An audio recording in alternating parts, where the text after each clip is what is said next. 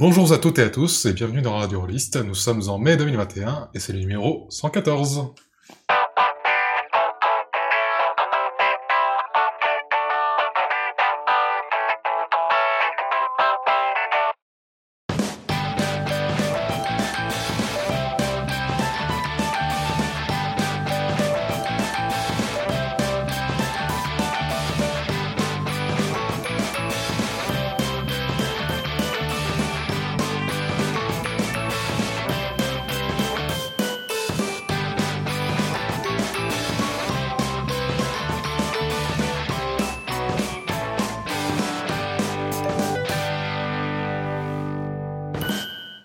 Cette émission, je suis accompagné des vieux de la vieille. J'ai nommé Steve.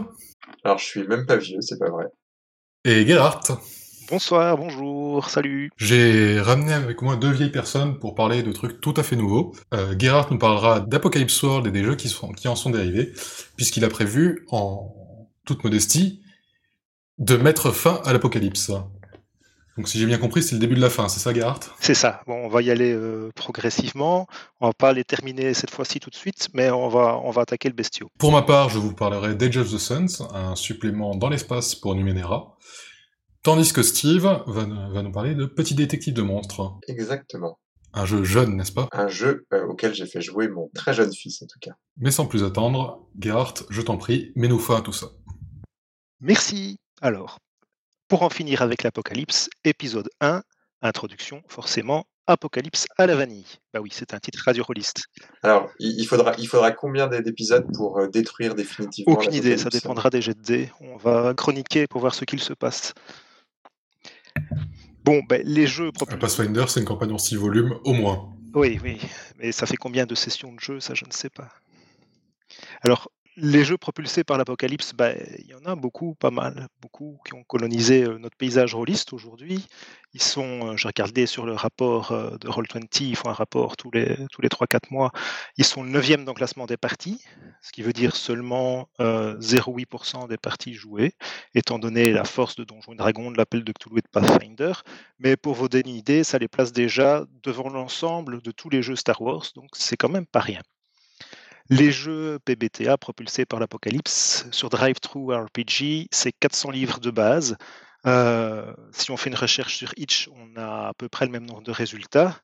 Et en français, on a une soixante-dizaine de jeux, dont une grande partie sont publiés chez 500 nuances de geek. On a une production francophone avec quelques auteurs experts comme Kelleren ou Acritarch. Et ça, c'est seulement les jeux faciles à trouver. On ne compte pas les jeux publiés sur des sites personnels, oubliés au sein d'un concours ou d'une jam ou qui s'échangent sous le manteau, par exemple pour des licences un peu prédatrices. Et pourtant, il n'y a pas grand monde qui semble vraiment savoir ce que c'est qu'un jeu propulsé par l'apocalypse.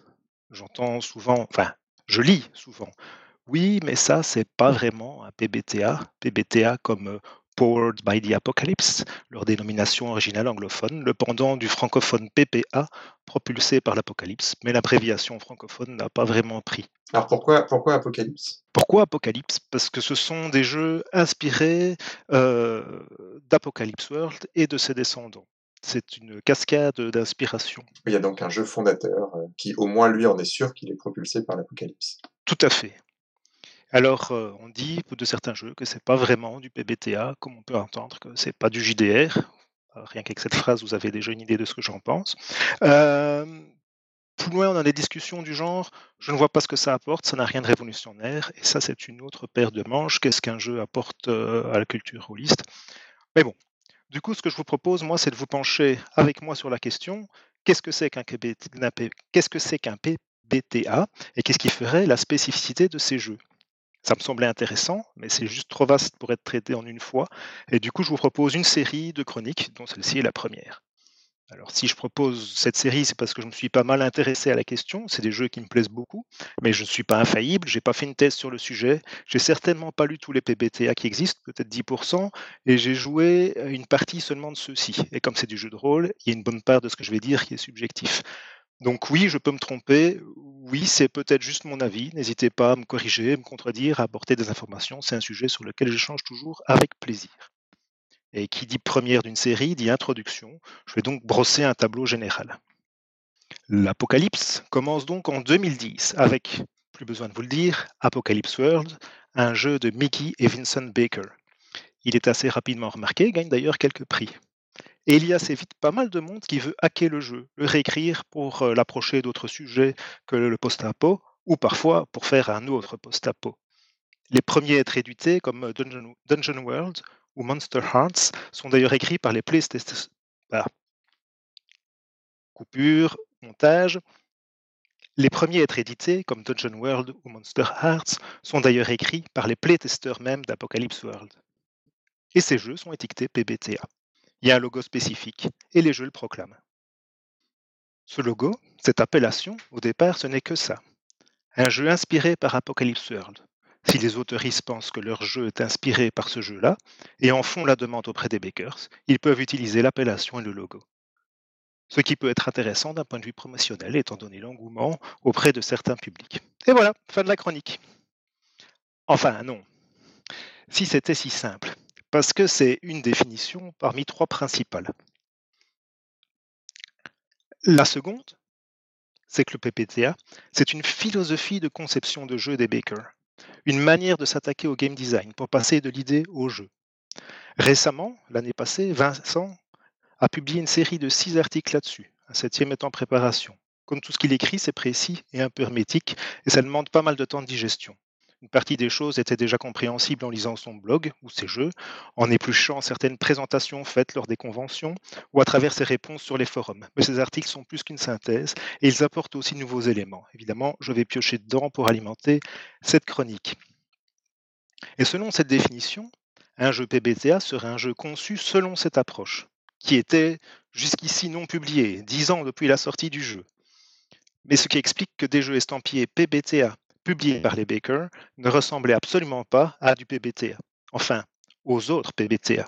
Et de manière similaire, Vincent le dit dans ses articles, concevoir un jeu de cette manière ne mène pas nécessairement vers un jeu PBTA, vers un jeu qui ressemble aux autres. Ce qui amène à la troisième définition, la définition populaire. Un jeu PBTA, c'est un jeu qui a suffisamment de points communs avec les autres jeux du mouvement. Mouvement, comme en art, donc avec euh, une zone mainstream, une avant-garde, des schismes et tout et tout avec 400 jeux, on on a suffisamment de matière pour pouvoir parler d'un mouvement. La difficulté avec les points communs, c'est de savoir lesquels sont significatifs. Et là, chacun voit midi à sa porte. Notamment parce qu'on a toutes et tous le réflexe de juger un jeu par rapport à ce qu'il nous a apporté à nous.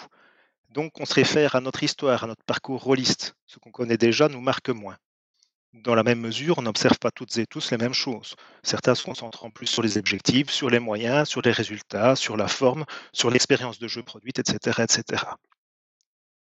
C'est la même chose pour les autrices et les auteurs, prenant ce que les jeux prédécesseurs leur ont apporté, leur inspirent, et puis ils ajoutent leur touche personnelle et ce qui est nécessaire à leur projet. Les jeux évoluent ainsi de proche en proche, ce qui a mené à un vivier de jeux très diversifié. Parfois tellement diversifié qu'ils font d'un nouveau mouvement.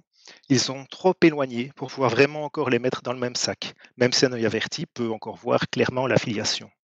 Et donc, aujourd'hui, nous avons un corps central de PPTA lancé par Apocalypse World, et c'est la zone principale à laquelle on va s'intéresser.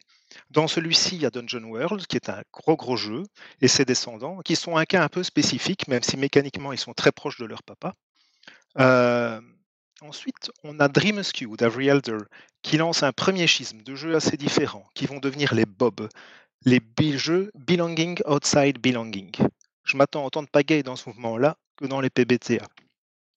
Et finalement, John Harper écrit et publie Blades in the Dark, qui a pas mal de succès aussi, qui est fort différent aussi à sa manière, et il lance les Forged in the Dark, les FITS, avec TD à la fin. Moi, je ne peux qu'approuver un nom qui se termine par ces doubles consonnes dentales.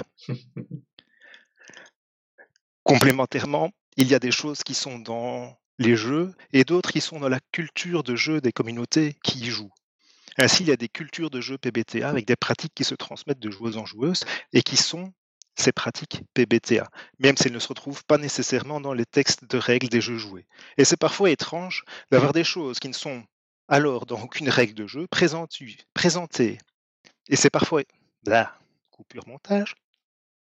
Et c'est parfois étrange d'avoir des choses qui ne sont alors dans aucune règle de jeu présentées, vendues et défendues comme étant spécifiques à ces jeux. Mais ces pratiques, finissent par passer elles aussi dans les règles d'autres PBTA ultérieures. Évidemment, avant ce stade, elles sont difficiles à étudier si on n'a pas un pied dans ces communautés. Oui, finalement, il y a, un discours PBTA qui est, qui totalement diffusé en ligne sur les forums. Donc initialement The Forge, maintenant, on, ensuite, euh, alors c'est très triste d'en reparler, mais euh, en a, on, en parlait beaucoup sur Google+. Maintenant, on a les discours de Vincent Baker sur sur Twitter, euh, peut-être sur d'autres canaux, je sais pas trop il y en a eu beaucoup sur Casus No aussi, entre autres une culture de jeu, mais là je parle spécifiquement d'Apocalypse World, mais ça s'est étendu aux autres jeux, euh, qui ne correspondaient pas à la réalité des règles et où on présentait comme étant euh, l'essence du jeu des choses qui ne sont pas dedans. C'est ce dont je parle ici, juste là à l'instant, et mais qui, après se retrouvent dans d'autres jeux. Et donc ça a été, ça a été validé parce que ces, ces façons de jouer, elles n'étaient pas juste réservées à Casus No, elles se retrouvaient ailleurs et on, a, on les a formalisées en, en jeu euh, qui correspondait à l'étiquette qu'elle revendiquait. C'est assez rigolo. Et pour compléter, pas mal d'actual play en ce moment utilisent des systèmes PBTA, je pense notamment The Spro, les masques chez Samuel Zitterman, qui, et ces actual play ont généré des discussions à nouveau euh, qui sont un peu rigolotes, puisque bah, c'est un peu les mêmes qu'il y avait il y a 5 ans, 6 ans ou 7 ans, autour de, autour de ces jeux. Voilà, et alors, euh, point parenthèse ici, euh, la chronique ici n'a absolument pas euh, pour but de dire euh, oui, c'est un vrai PBTA, c'est pas un vrai PBTA, euh, c'est pas pour fournir des critères, parce que cette discussion sur l'orthodoxie, bah, elle est finalement absolument pas intéressante, elle est même plutôt toxique, parce que ça, ça ferme des portes, ça exclut. Euh, c'est juste de, l'outillage euh, de conception de jeu et puis euh, de conception de partie et pour voir comment, comment les utiliser au mieux et pour être conscient de ce qu'on fait quand on joue, quand on écrit, etc. C'est sûrement pas pour pouvoir dire ah, c'est pas dans les critères de Gerhardt, lui non plus il dit que t'es pas un PBTA. Ça, ça n'a vraiment aucun intérêt. Mais je fais confiance à nos auditeurs et auditrices. Je ne pense pas qu'il y en ait beaucoup qui tiennent ce genre de discours. Ceci dit, je dois quand même reconnaître que les jeux, euh, les jeux que, que Vincent Baker a fait paraître sous, le, sous la bannière PBTA après Apocalypse World, je pense notamment à Murderous Ghost, euh, moi j'ai eu beaucoup de mal à pas, pas le lire en me disant mais quel est le rapport avec, le, avec son jeu précédent et à, le lire sous, sous cet angle-là en me disant quand même, enfin il, le classe comme il sous l'étiquette qu'il souhaite, mais je, ne vois pas l'affiliation, enfin si ce n'est évidemment le, le fait qu'on ait qu'on ait un auteur en commun. Ah si, si, si, si, grave, grave. Sur, si tu as lu les Sunderland, qui, qui sont des mini-jeux en une page qu'il a, qu'il a sorti entre euh, Apocalypse World et Murderous Ghost, ça, ça fait le lien et tu, tu vois exactement où ça va et pourquoi c'est des, des. Mais là, on touche un peu à, un domaine réservé aux fans de Vincent Curl, où est soit son nom. Euh, Vincent et Meggy ont publié euh, un bundle de jeux, il y en a cinq dedans, je parle, dont euh, Murderous Ghost, ou Poltergeist en français, qu'ils appellent Apocalypse Eye Openers, donc pour ouvrir les yeux sur l'apocalypse. ils ont pris cinq jeux très différents, qui sont tous étiquetés PBTA, pour montrer la variété qui est possible au-delà de ce qu'on fait d'habitude, et en fait au-delà des points communs que je vais lister aujourd'hui. Euh, pour répondre rapidement sur euh, ce qui fait que Murderous Ghost pourrait être euh, considéré comme un PBTA, les deux premiers trucs qui me viennent en tête sans, sans avoir fait une réelle analyse, c'est une immédiateté de jeu qu'on retrouve dans tous les jeux PBTA faits par les bakers, qui ne se retrouvent pas nécessairement dans, dans les autres jeux. Et une manière d'aborder cette immédiateté, parce qu'il y a quand même souvent euh, besoin de lire les règles au préalable. C'est pas euh, comme un For the Queen où on peut commencer à jouer euh, tout de suite sans même rien avoir lu. et il y a un, moteur de jeu qui est un, engrenage et qui va chaque fois propulser la fiction dans des directions bien précises avec des instructions sur ce qu'il faut créer à, ce moment-là. Voilà, c'est un peu et le, découpage en, chapitres dans deux livrets, ça correspond plus ou moins à toute une série euh, de ce qu'on appellerait action ou move dans, les autres moi, c'est comme ça que je le vois. Je, me rends compte que j'amène euh, cette, cette, cette, digression et du coup, je vais, je vais peut-être quand même préciser très très rapidement de quoi parle Murderous Ghost, puisque Apocalypse World est un jeu post-apocalyptique euh, dans un univers qui, qui, évoque fortement Mad Max, euh, alors que Murderous Ghost est un jeu pour deux joueurs, l'un incarnant un fantôme et l'autre incarnant un explorateur urbain euh, confronté à ce fantôme. Donc c'est une sorte de jeu d'affrontement où chaque joueur dispose d'un livret, un peu comme, un, comme dans un livre dont vous êtes le héros. Il y a, il y a une mécanique assez, euh, assez intéressante. Donc je, je, ferme ma parenthèse, euh, histoire quand même que les auditeurs euh, sachent de quoi on parle quand on parle de Murderous Ghost.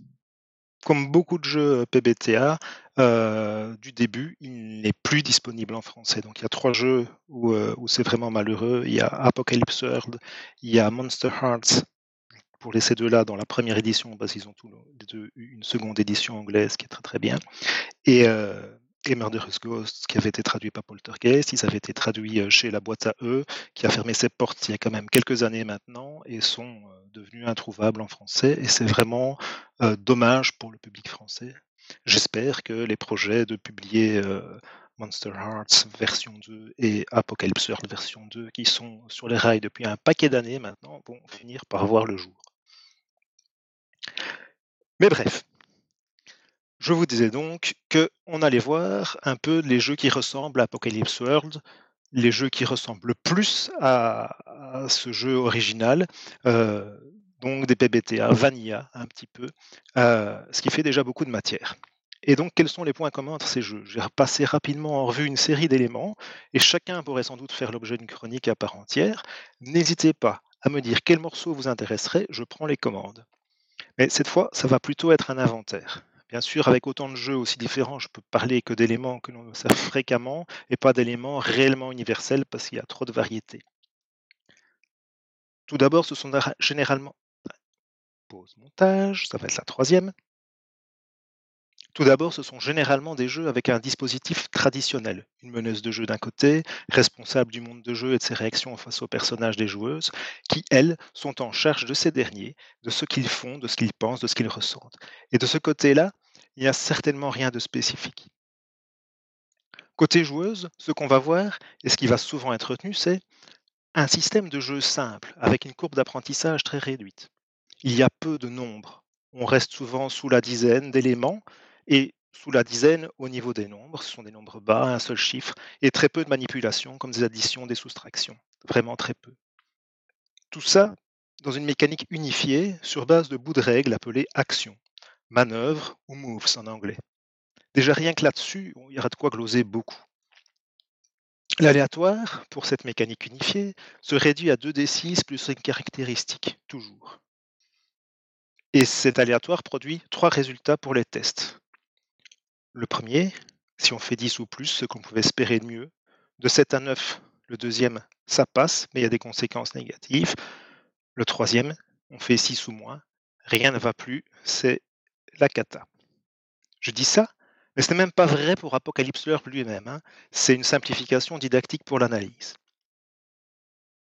La création et la prise en main des personnages sous forme de livrets mis à disposition des joueuses. Il n'y a rien à aller chercher comme précision dans un livre de règles.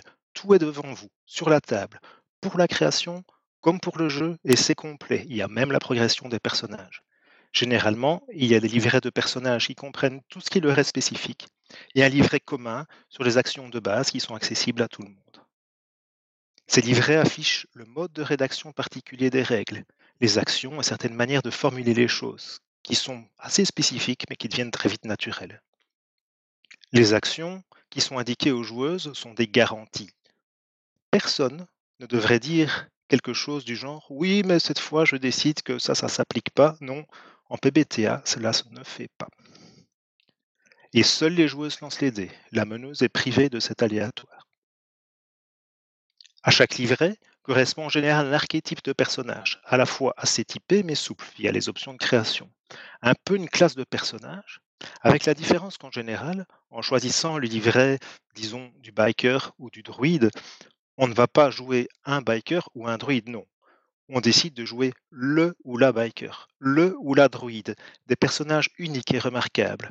Il y a sans doute d'autres personnages avec une moto ou avec un lien avec la nature, mais pas comme ceux-là. La création de personnages est prévue pour être faite durant la session de jeu et ensemble. Elle met en place des relations de départ entre les personnages qui vont propulser les choses. Et les règles de, progression permettre une progression rapide et immédiate. Il n'est pas rare du tout de voir son personnage progresser significativement lors de la première séance. Évidemment, à beaucoup de ces points, on peut trouver des exceptions. Zombie World utilise des cartes plutôt que des dés. Cult n'a pas de livret, a des gros scénarios et utilise 2 D10, et il faut vraiment se référer aux règles. Libreté a d'autres résultats aux actions. Passion de las Passiones n'a pas de caractéristiques, et à Bluebird's Bride, je sais que je l'ai très mal prononcé, mais je n'arrive jamais à le prononcer correctement. Donc, euh, disons la fiancée de Barbe Bleue, qui n'a pas été traduit en français. À ce jeu-là, toutes les joueuses jouent le même personnage. Et dans Apocalypse World, il faut se référer à l'intérieur du bouquin pour avoir la description exacte des tags des armes. Donc, même à la base, c'était foireux. oui, ceci dit, euh, c'est le genre de, de, précision qui est pour moi en tout cas, parce que je dis il y a une perte de subjectivité, qui est assez transparent. Le tag bruyant, l'arme est bruyante. Oui, euh, généralement tu t'en sors très bien sans. Donc il y, a, comme euh, je, vais être de très mauvaise foi, je vais dire oui, il n'est pas expliqué non plus sur le livret comment lancer les D6, euh, mais c'est de la pure mauvaise foi. Côté maître de cérémonie, car c'est le titre ordinaire de la MJ dans ces jeux, et si cela fait bizarre en français, c'est parce qu'on ne se sert plus trop de ces mots-là dans ce sens-là. Moi, je trouve qu'orga organisateur, organisatrice, aurait été une traduction plus proche du sens voulu de personnes chargées de l'organisation et de l'animation d'un événement, d'une soirée, plus MC Solar que sa seigneurie. Quoi. Bref, côté MC, ce qu'on va voir et souvent retenir, c'est bah, tout d'abord une rédaction avec pas mal de procédures et comment les utiliser, et très peu de conseils génériques de jeu. Des règles qui spécifie comment la MC d'un côté et les joueuses de l'autre se passent la parole, et en particulier quand la MC doit simplement fournir les informations, et d'autre part quand elle peut vraiment agir ludonarrativement. Spoiler, ce sont les joueuses qui font... Spoiler, ce sont les joueuses qui fondamentalement lui donnent la parole. Par contre, il n'y a en général aucune règle qui spécifie comment la parole passe entre les joueuses, notamment pas de règle d'initiative il y a un découpage de comment la MC agit en trois niveaux objectif, principe et action. Les objectifs, généralement en petit nombre, genre 3, disent ce qu'elle doit viser à faire, à obtenir, le plus typique étant jouer pour voir ce qui va se passer. Je pense qu'on doit le retrouver dans tous les jeux PBTA, celui-là. Les principes, eux, sont des guides pour les actions de la MC. On peut certainement citer comme des principes récurrents rendez le monde vivant ou soyez fan des personnages. Évidemment, comme pour les objectifs, ces phrases sont des résumés de ce qui est prescrit, parfois trompeurs, comme pour le soyez fan. Les détails sont dans les règles. Et oui, parce que côté règles, pour le MC, c'est quand même un petit peu plus copieux que pour les joueuses. Finalement, les actions de MC, qui ne s'appellent pas du tout comme cela, enfin pas toujours, ça dépend vraiment d'un jeu à l'autre. Personnellement, j'aime bien le terme de réaction utilisé dans Monster Hearts, car cela évite la confusion avec les actions des joueuses. Ce ne sont pas des bouts de règles qui vont être activés, ce sont les choses concrètes que la MC va pouvoir mettre en jeu. Par exemple, séparer les personnages. Il y a donc une abstraction assez forte de comment la partie se joue, et cette abstraction est présente partout. Par exemple, l'absence de caractéristiques pour l'opposition, au-delà de certains compteurs de résistance ou d'avancement des menaces plus ou moins formels mais très abstraits. Ou une précision sur la manière dont les règles et la fiction interagissent, l'un ne prenant pas nécessairement le pas sur l'autre, ce que les Bakers formulent comme prescriptif et descriptif en parlant des règles de progression. Une manière spécifique de préparer et de mener, qui interdit formellement d'avoir un scénario scripté, ou même un monde totalement préexistant à l'éruption des joueuses. Et là, on voit que tous ces morceaux se répondent les uns les autres, même s'il n'est jamais marqué dans les règles, attention, cette règle-ci, elle est prévue pour fonctionner avec celle-là. Cette manière de préparer et de mener qui dit ce qu'il faut faire et qui, par conséquent, interdit d'avoir son scénario préparé.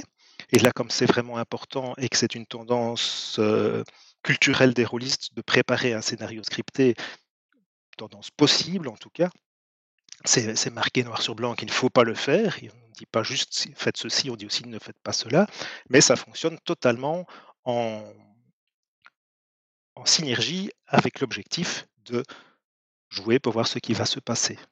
Vu que si on a fait son scénario scripté, on sait ce qui va se passer. Pour les procédures, on a les procédures de création du monde et des relations de personnages par une session zéro ou la première session qui permettent justement de lancer la partie malgré euh, cette absence de monde préexistant.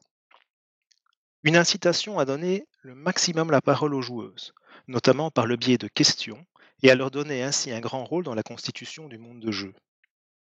De même, la MC ne jette pas les dés, je l'ai déjà dit, elle ne peut pas se réfugier derrière l'aléatoire. De son côté, tout est décision. En jeu, un focus sur l'honnêteté et la générosité du meneur vis-à-vis des joueuses. Il ne s'agit pas de leur cacher des choses.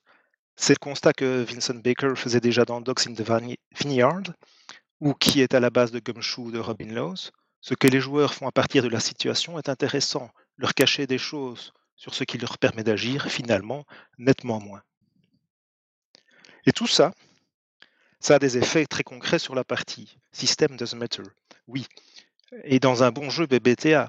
Car oui, évidemment, la qualité compte dans le PBTA comme dans toutes les autres formes de jeux de rôle. Si c'est raté, hein, et voilà. Au niveau des effets, ce que je constate et qui semble faire consensus, c'est la simplicité à prendre en main les règles, même si ce n'est pas aussi universel que l'on pourrait croire, parce qu'il y a quand même quelques obstacles. Par exemple, ça dépend à quoi on compare. Si le point de référence est Pathfinder ou Cthulhu, ben on ne va pas avoir du tout la même appréciation que si on compare à Sodalitas ou Père Impair. Côté MC, on peut se tromper sur le jeu, et même si les règles sont simples, elles peuvent être inhabituelles ou demander pas mal de discipline pour s'habituer à les mettre en jeu. La formulation spécifique adoptée dans les règles fait parfois obstacle, et puis il y a quand même certains jeux PBTA qui sont finalement assez complexes. Sans parler que cela ne convient tout simplement pas à certaines personnes. Malgré ces caveats, je peux tout de même dire que c'est généralement perçu comme simple. Revenons aux effets sur l'expérience de jeu. Euh, l'organisation des actions et des réactions et du rôle bien délimité de la MC font un jeu sans situation statique. Tout est fait pour que l'action soit relancée en permanence. Les règles sont comme euh, des speed pads dans les jeux vidéo de course. Chaque fois qu'on les touche, ils nous propulsent euh, dans une direction du jeu. Et au sein de cela, ce sont les joueuses qui vont toucher les règles et qui les intéressent, et ainsi animer la partie, ce qui leur donne beaucoup d'agentivité, euh, une agentivité garantie et des motivations efficaces. Et cela donne un jeu centré sur les PJ, avec des PJ assez typés.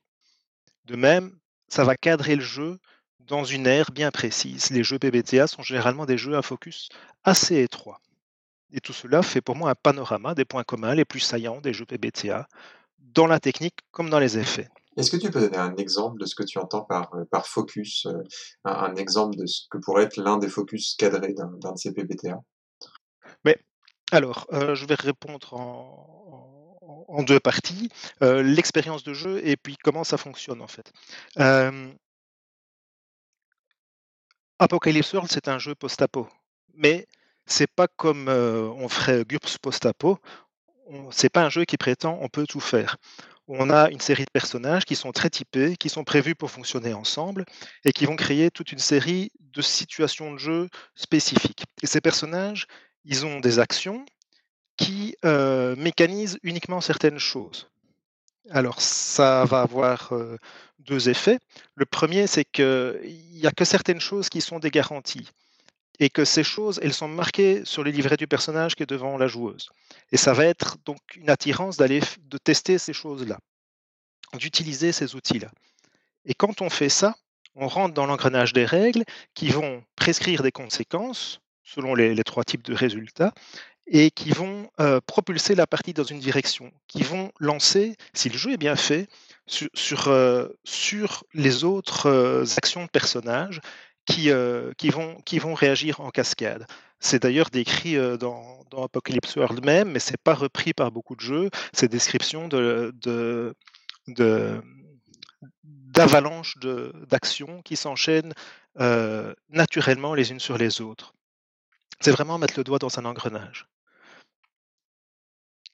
Voilà. Donc j'ai fait l'aspect l'aspect narratif, ben, c'est qu'on a une proposition de base assez, euh, assez centré, même si on dit c'est un jeu post-apo, le simple choix des livrets va limiter euh, les choses.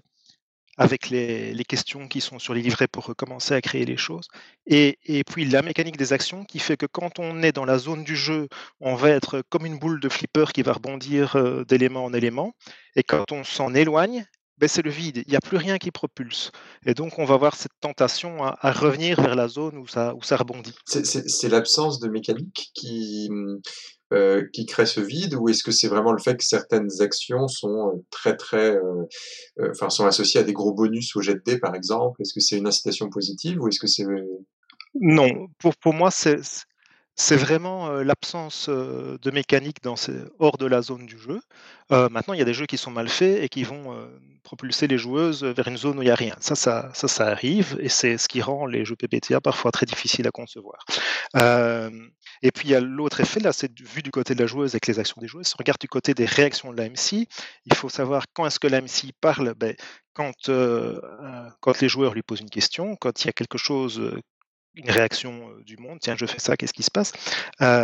Quand une joueuse fait un 6 moins ou fait une connerie manifeste, ou quand il y a un blanc à table, l'instruction de l'AMC est de jouer une de ces réactions. Et ces réactions renvoient vers, sont, sont, des choses que les joueuses ne peuvent pas ignorer, qui vont les renvoyer vers leurs actions et renvoyer vers la zone centrale du jeu, quand le jeu est bien fait et en termes de, focus de jeu, ben, euh, si on cite un peu les, jeux euh, comme euh, Monster Hearts, ben, des adolescents monstrueux au lycée, ça va être très centré sur les relations entre les personnages. ben, je vais prendre cet exemple-là, tiens, par exemple. Si on prend Buffy, par exemple, comme exemple, on veut faire un jeu à la Buffy. Eh bien, il y a deux jeux propulsés par l'Apocalypse qui ont Buffy comme référence. Il y a Monster Hearts, des adolescents monstrueux euh, dans un lycée.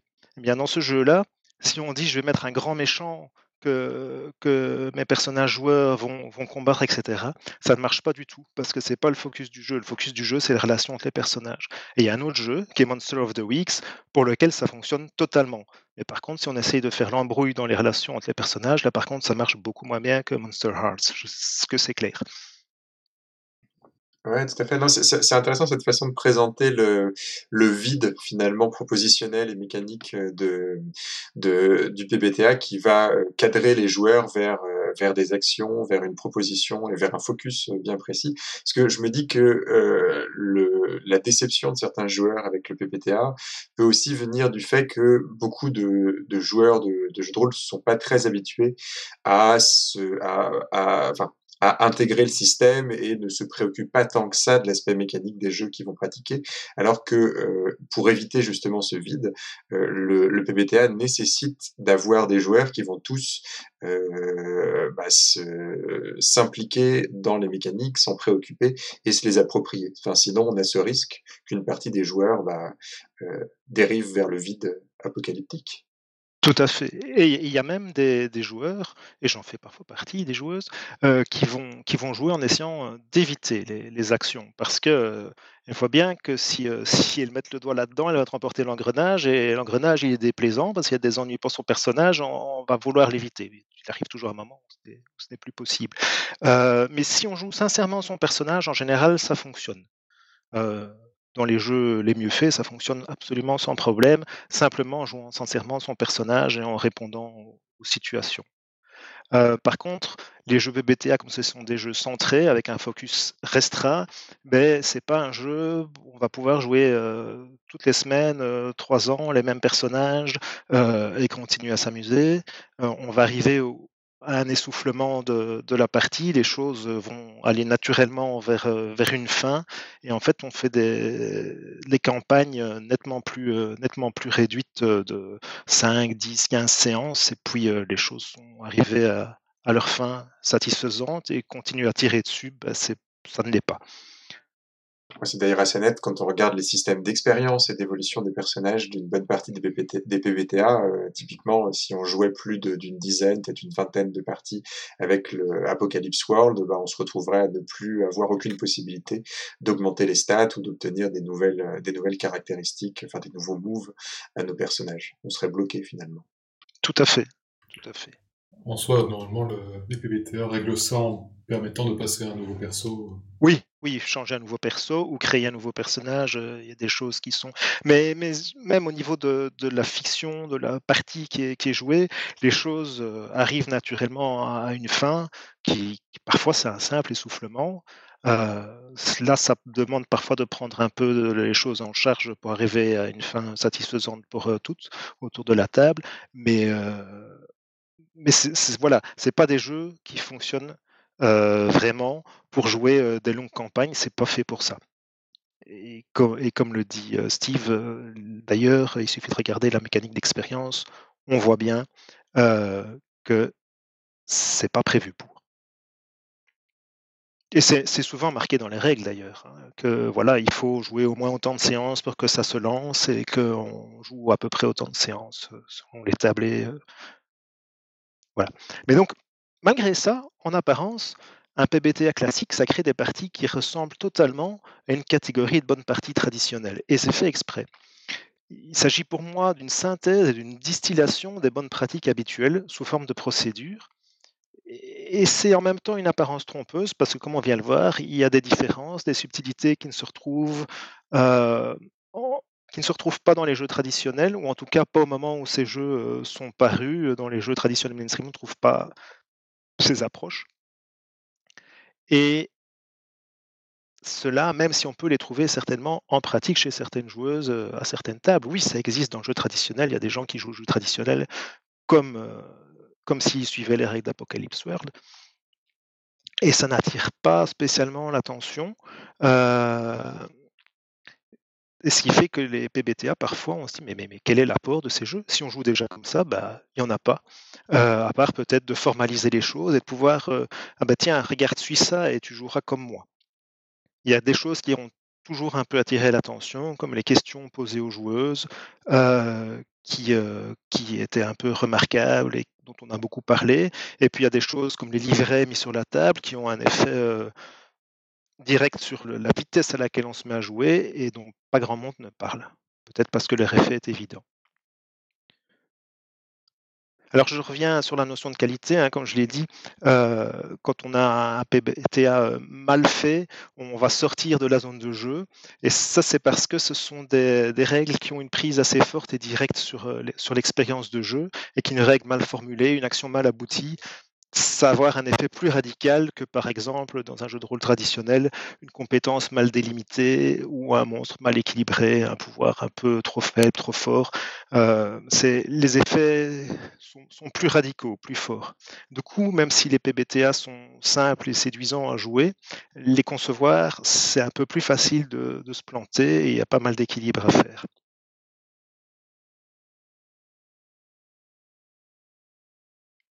Alors j'ai parlé tout à l'heure de 2 schismes, je vais les résumer rapidement. Donc les jeux Belonging, Outside Belonging, heu, pour faire court, bah, ils se défont de la M6, c'est un jeu où tous les joueurs sont à égalité et il n'y a pas de dés non plus. Ils sont orientés vers un rythme plus calme, plus contemplatif, avec une manière de jouer appelée Idle Dreaming. Alors que les jeux Forged in the Dark, eux, complexifient singulièrement les mécaniques de jeu ils ajoutent un personnage, l'équipe des personnages joueurs est un personnage en lui-même et ils proposent des phases de jeu très mécaniques et méta en plus des phases de jeu, heu, plus libres, habituelles. En tout cas, c'est comme ça que je décrirais Blades in the Dark. Je pense vous avoir présenté un bon panorama des points communs des jeux, heu, PBTA et les différentes façons de comprendre ce terme de PBTA, ce qui nous fait une très bonne base pour la suite. Lors des prochaines chroniques, nous pourrons lever le voile sur ce qu'il se passe euh, sous ces principes généraux et montrer des choses qui n'ont pas été citées cette fois, comme le rôle très spécifique et créatif des actions de perception des personnages, ou entrer dans les détails, comme par exemple ce qui fait le jeu immédiat produit par Apocalypse World est souvent perdu de vue par ses successeurs. N'hésitez surtout pas à me contacter si certains aspects vous intéressent particulièrement, si vous avez des demandes. Si j'ai pas la réponse, je partirai la chasser corrigez-moi, contactez-moi dans les commentaires du site, sur Twitter ou sur un des serveurs Discord que je fréquente, comme euh, C'est pas du JDR ou Bidule JDR. Je suis à votre disposition, c'est un sujet que j'adore. On mettra les liens pour pouvoir euh, contacter euh, Gerhardt euh, par tous les moyens. On mettra son numéro de son 06 personnel, euh, son adresse, euh, comme ça vous pourrez aller sonner chez lui. Et Apocalypse tombe bien, parce que je vais également vous parler d'un supplément pour un jeu post-apocalyptique, ou plutôt post-post-post-post-post-post-apocalyptique, je crois que je n'en ai oublié aucun, puisqu'il s'agit de Numenera. Alors Numenera, on vous en avait déjà parlé il y a un moment, c'était Callisto. Euh, Rappelez-vous, c'est ce jeu dans un très lointain futur, avec euh, des technologies tellement merveilleuses qu'elles en deviennent magiques. Des, personnages qui ont tout oublié de, des siècles passés euh, et des grandes civilisations qui ont, ont parcouru, la, parcouru la Terre, qui ont créé leur petite communauté, qui ont quelque chose d'un peu médiéval fantastique, et donc du coup on se retrouve avec ce mélange bien particulier qui fait de l'identité à la fois visuelle et esthétique du jeu entre une exploration médiévale fantastique et un merveilleux scientifique avec des technologies incroyables. Donc moi, Numenera, c'est un jeu que j'aime beaucoup. C'est un jeu qui met en avant une expérience que je recherche dans le, dire dans le mainstream, dans le tradi, dans le jeu avec de l'exploration, des bagarres et, des donjons, à savoir le, merveilleux, le fantastique, l'exotique et le, carrément spectaculaire. Puisque les prémices permettent de se permettre à peu près tout. Et notamment, c'est le cas de Edge of the Suns, le supplément dont je vais vous parler aujourd'hui, que j'avais vu passer dans une campagne Kickstarter qui a été financée en septembre 2019. La campagne s'est finie en septembre 2019. Où j'avais vu l'identité visuelle de ce truc qui, avait l'air de se passer dans l'espace, sur une, euh, sur une gigantesque station spatiale, mais à la source du Ménéra, donc avec euh, des, des gens qui vivent dedans dans des espèces de campements, des créatures étranges, des, et des grandes baleines, des grandes euh, poissons-chats, pardon, qui nagent dans le soleil. Les baleines, c'est dans Eclipse Phase. Et bah, ça, me disait bien, ça, ça me faisait bien envie. Je me suis mis un petit rappel. En janvier, en janvier 2021, quand le bouquin est sorti, je l'ai pris, je l'ai lu. Et du coup, je suis venu et je, suis revenu du soleil et je vais vous en faire le résumé. Donc, rapidement, Age of the Suns, comment ça se présente? C'est un bouquin, vraiment un supplément de, un supplément de setting, c'est pas un, petit feuillet ou un petit, ou un petit bonus de, de, Kickstarter comme on peut avoir, en avoir l'habitude d'avoir. C'est un grand bouquin, format A4, de 162 pages. Ça coûte 13 euh, euros en PDF, 45 euros en, physique, ce qui est un peu cher, mais dans les normes de, de Numenera, parce que ce sont toujours des beaux bouquins, euh, en, tout en couleur, avec de, belles illustrations, couverture rigide, et fait par des gens qui sont plutôt bien installés dans, leur, la, dans la, scène JDR américaine et qui peuvent se permettre de, de demander leur, euh, un vrai tarif pour leur travail. Puisque pour rappel, le directeur créatif de, pour Numenera, c'est Montecook, qui a travaillé notamment sur euh, plusieurs éditions de Donjons Dragons. Et donc le bouquin se présente en plusieurs parties. La première venant à nous présenter ce que euh, ce qu'est l'engin des dieux, Engine of the Gods en, anglais, qui est donc cette grande station, euh, cette grande station alors, juste à la lisière du soleil, euh, qui va être le terrain de jeu décrit en long et large dans le, bouquin, où on vous explique en fait euh, à quoi ça ressemble, quel aspect elle a, et on, déjà, on, commence à imaginer les aventures qu'on peut avoir dans cette espèce de méga donjon, contrée, ah, on se rend compte que en fait le dôme de commande fait la taille d'une petite lune, donc c'est plutôt un nouveau pays à explorer pour les pour les PJ. Et là commence le problème avec, avec ce supplément qui, à mon sens, n'est pas limité à Age of the Suns. Je n'ai absolument rien contre son auteur, Bruce Cordell, qui a fait, fait plutôt du bon, du bon boulot par ailleurs. Mais c'est qu'on a assez de, assez de mal à envisager ce que ce qu'essaie de nous montrer le ce de nous montrer le livre on ne voit pas trop quels sont les, le, quel est le scope en fait de ce, de ce, supplément, qu'est-ce qu'il nous propose de jouer, comment on est censé l'utiliser? Puisque le, en feuilletant rapidement dans le, dans le, bouquin, on voit des, des, éléments qui peuvent faire penser à un méga donjon, puisqu'il y a des tables pour générer des couloirs, des pièces, des événements, il y a, des, il y a du loot, etc. Il y a, mais à côté, il y a des, éléments qui peuvent nous faire penser à, plutôt à un supplément régional, puisqu'on a la description d'une cité euh, qui s'est nichée au milieu de la, au milieu d'un grand hangar de cette, de cette gigantesque station spatiale, et euh, au sein de laquelle vont vaquer plusieurs, plusieurs factions menées, menées, par des PNJ qui sont décrits un peu plus loin, où on va qui vont avoir chacun leur, leur propre objectif par rapport, par rapport à l'enjeu. Je, me pose une question, euh, je t'interromps. À quel point c'est un environnement hostile? T'en parles d'un. Tu te demandes est-ce que c'est un donjon? Est-ce que c'est super transition, Steve, puisque justement le... on nous décrit beaucoup de on, on, nous décrit beaucoup de points spécifiques en fait de l'engin des dieux. Euh, à quoi ça ressemble quand vous allez arriver euh, Comment se présente l'entrée de telle ou telle salle Là, il va plutôt y avoir un sas comme ça.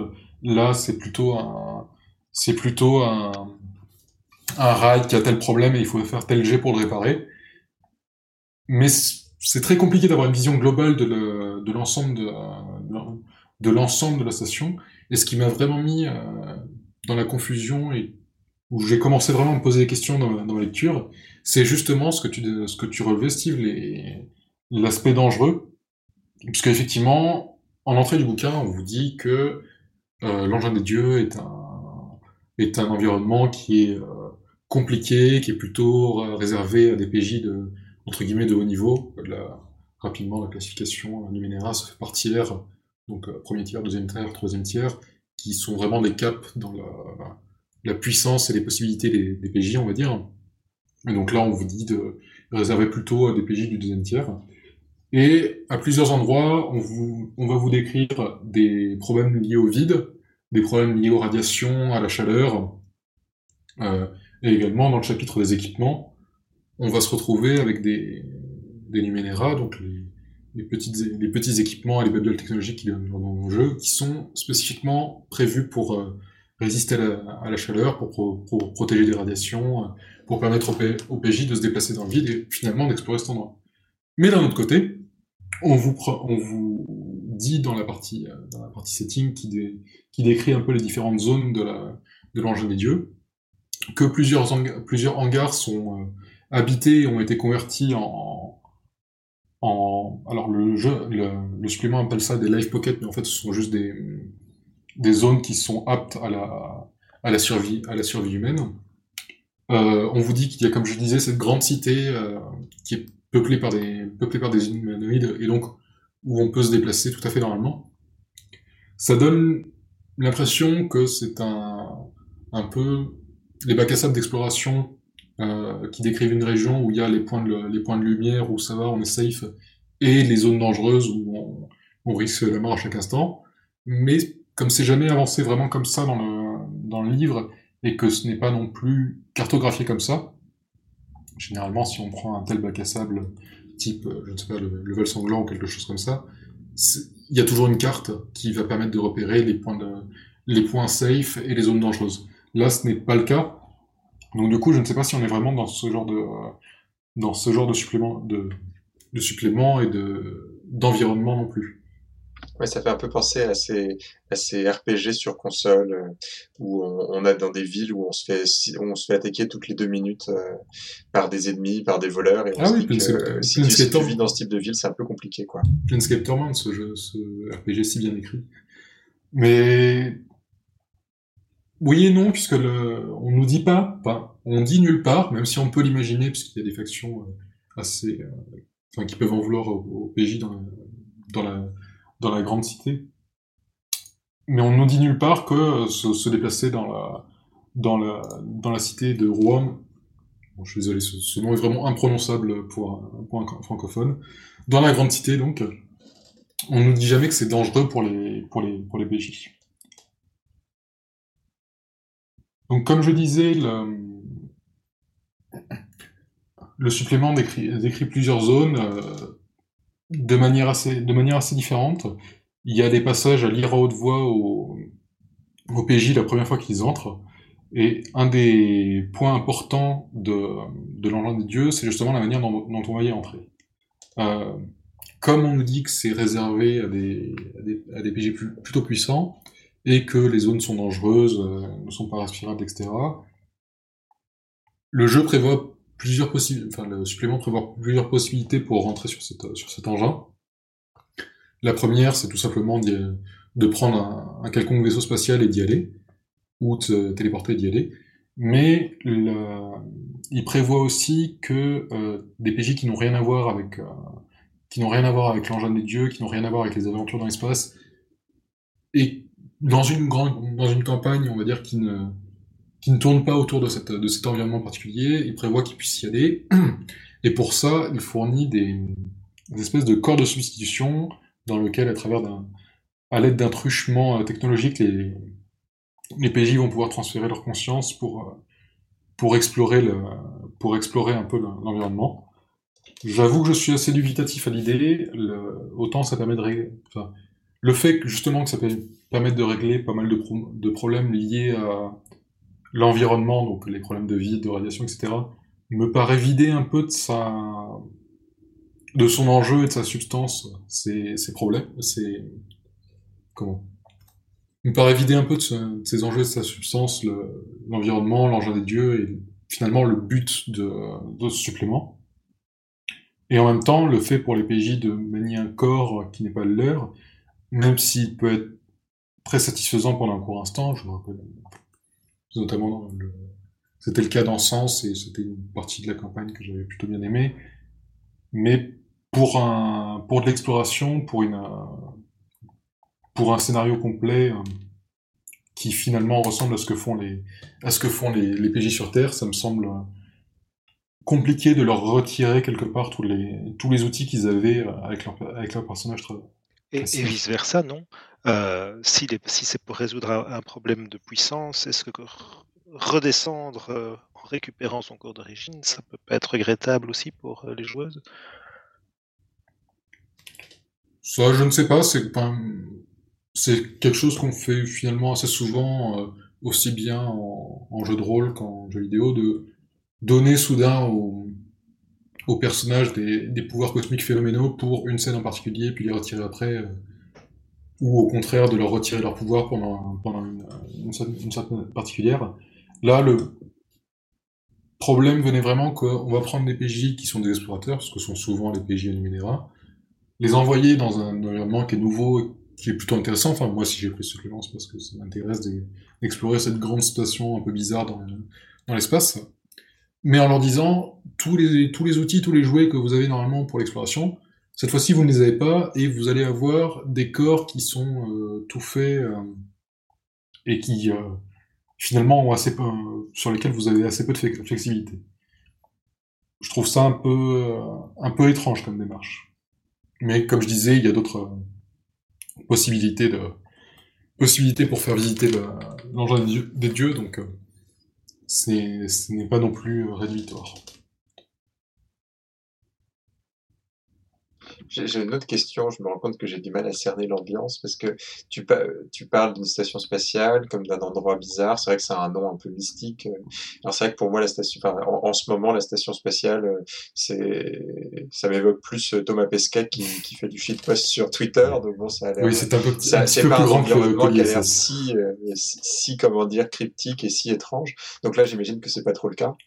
Oui, bah le, le principe c'est que l'engin des dieux est vraiment une très très vieille station, euh, maintenue en l'état par des créatures, par des, créatures mécaniques qui, euh, à force de s'auto-réparer, de réparer l'engin et euh, de finalement bricoler avec du, du briquet de broc et les gens qui venaient en, on va dire en touriste ou en exploration sur le sur l'engin des dieux, ont fini par complètement vriller, ont monté leur propre civilisation de réparateur euh, cultiste de, de, de l'engin des dieux, considère l'engin des dieux, donc la station comme un, comment, comme leur grand, leur grand messie prophétique. À côté de ça, il y a tout un tas de bizarreries, euh, des gens qui ont fait des, des, expériences étranges, et des bizarreries que, la, que l'engin des dieux lui-même a, a généré, qui sont autant de, on va dire, de pièges, d'épreuves ou de, de curiosités à explorer pour les, pour les, pour les PJ. Euh, des portes qui communiquent avec des espaces lointains, des, créatures étranges qui sont nées dans de la technologie même de l'engin de Dieu, des gens qui sont nus puis qui sont installés là et qui au final ont, créé pratiquement une petite, euh, une petite communauté, une ville qui a développé sa propre culture euh, ici dans une station dans l'espace. Des bestioles bizarres, parce que bah, Numenera, c'est rempli de bestioles bizarres. Et également le, des systèmes de contrôle ou des systèmes de commande qui ont, euh, au fil des années, atteint leur propre conscience et qui, euh, alors qu'à la base, elle, était, elle n'était censée euh, que gérer l'orientation d'un miroir, se retrouvent à, avoir des ambitions, des rêves et, une certaine cruauté et à être au final des interlocuteurs pour les, pour les PJ qui sont des enjeux de scénario. Et tout autour de ça, il y a un, mystère un peu global qui entoure l'engin des dieux. Quand on comprend que euh, c'est pas juste une station qui est là pour l'habitation, c'est qu'elle a un but bien particulier qui influence tout le système solaire, euh, et que le, et que elle, tombe en désuétude, et finalement elle ne va plus être capable de remplir ce but que l'engin des dieux est cassé. Quand on comprend ça, il y a toute une partie un peu d'exploration du, d'exploration du mystère qui permet de comprendre quelle est la menace exactement euh, à laquelle, à laquelle répond l'engin des dieux pour laquelle il a été construit. Et également comment, comment régler le problème, même si la partie comment régler le problème n'est pas tout à fait claire également. Euh, il y a à plusieurs endroits dans le, dans le livre, on, va vous expliquer, bon, bah là, les, miroirs qui reçoivent la lumière du soleil sont cassés, donc euh, ça, entrave le fonctionnement, le de l'engin des dieux. Mais on, ne dit nulle part quel est le, grand plan que vont devoir suivre les, PJ s'ils veulent réparer, tout cela. En fait, le livre, dans son ensemble, est assez peu taillé à la fois pour servir dans une histoire ou dans un jeu. Il y a plein de petits éléments éparses qui vont vous dire pour réparer euh, tel truc spécifiquement, c'est telle difficulté. Mais ce qui manque, moi, c'est vraiment un chapitre qui dit voilà ce que voilà à quoi va ressembler une campagne dans l'engin des dieux. voilà ce que vont devoir faire les PJ dans l'ordre ou dans le désordre, peu importe, pour le réparer. Voilà ce qu'ils vont devoir euh, la, comment, la suite d'étapes par laquelle ils vont devoir ils vont devoir passer pour comprendre ce qui se passe dedans. Et voici une map où sont dispersées toutes ces, une carte pardon où sont, dispersées toutes ces toutes ces étapes qui vont vous permettre un peu d'organiser votre votre campagne, votre scénario, votre votre petite grappe grappe de scénario. C'est ça vraiment le le lien qui manque à mon sens dans le, dans le livre, qui pour le reste est très détaillé, euh, vraiment comme je disais, pour chaque partie de la, pour chaque partie de la, station, on va vous expliquer qu'est-ce qu'on voit en arrivant, comment on y accède, euh, quelques éléments un petit peu particuliers, par exemple tel truc est cassé, il faut faire tel jet pour le réparer, euh, tel truc fonctionne, tel truc fonctionne ainsi. La procédure, c'est qu'il faut se mettre à 3, il faut se mettre à 3 mètres et appuyer sur tel et tel bouton pour le, pour le, faire marcher.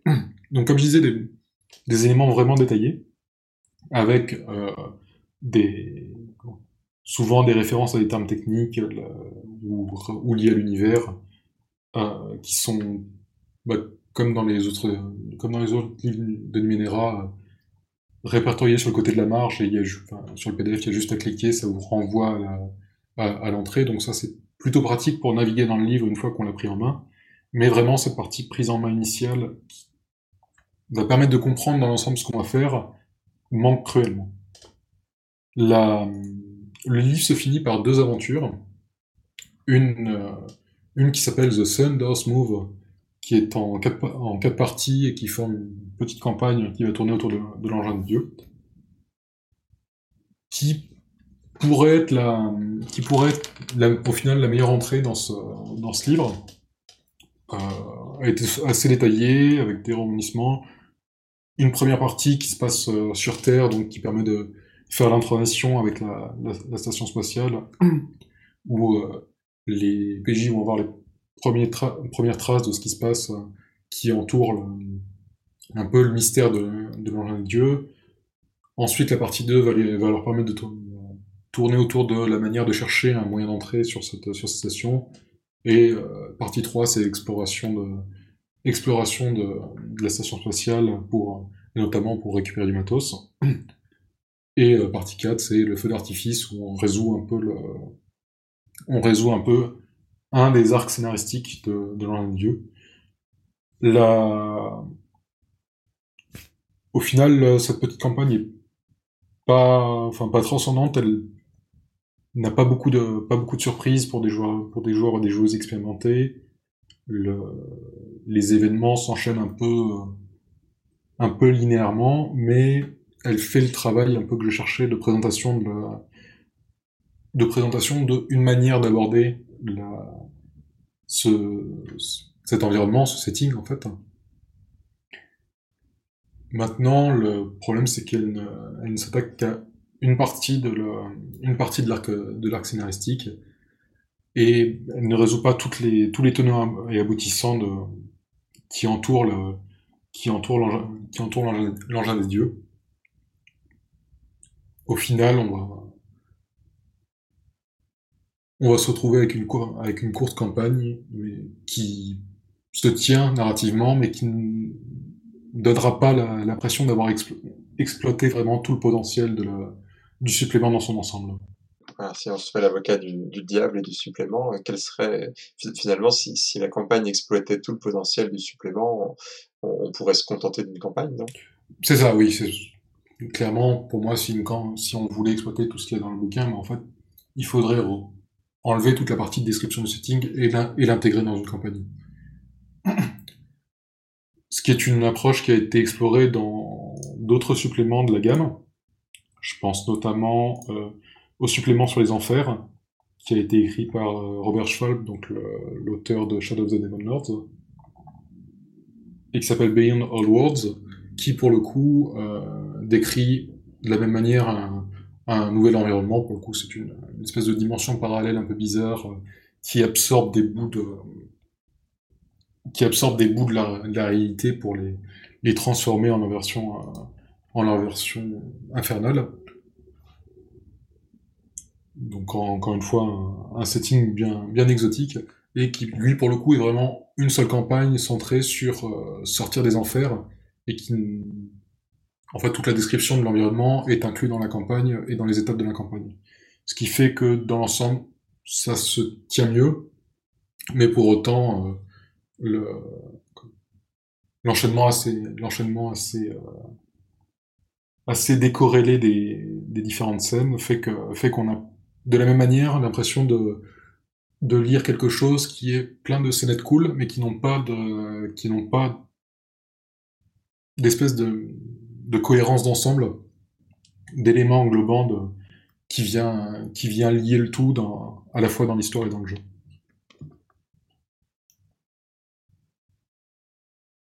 Ouch, donc. Pas ouch, puisque, comme je disais,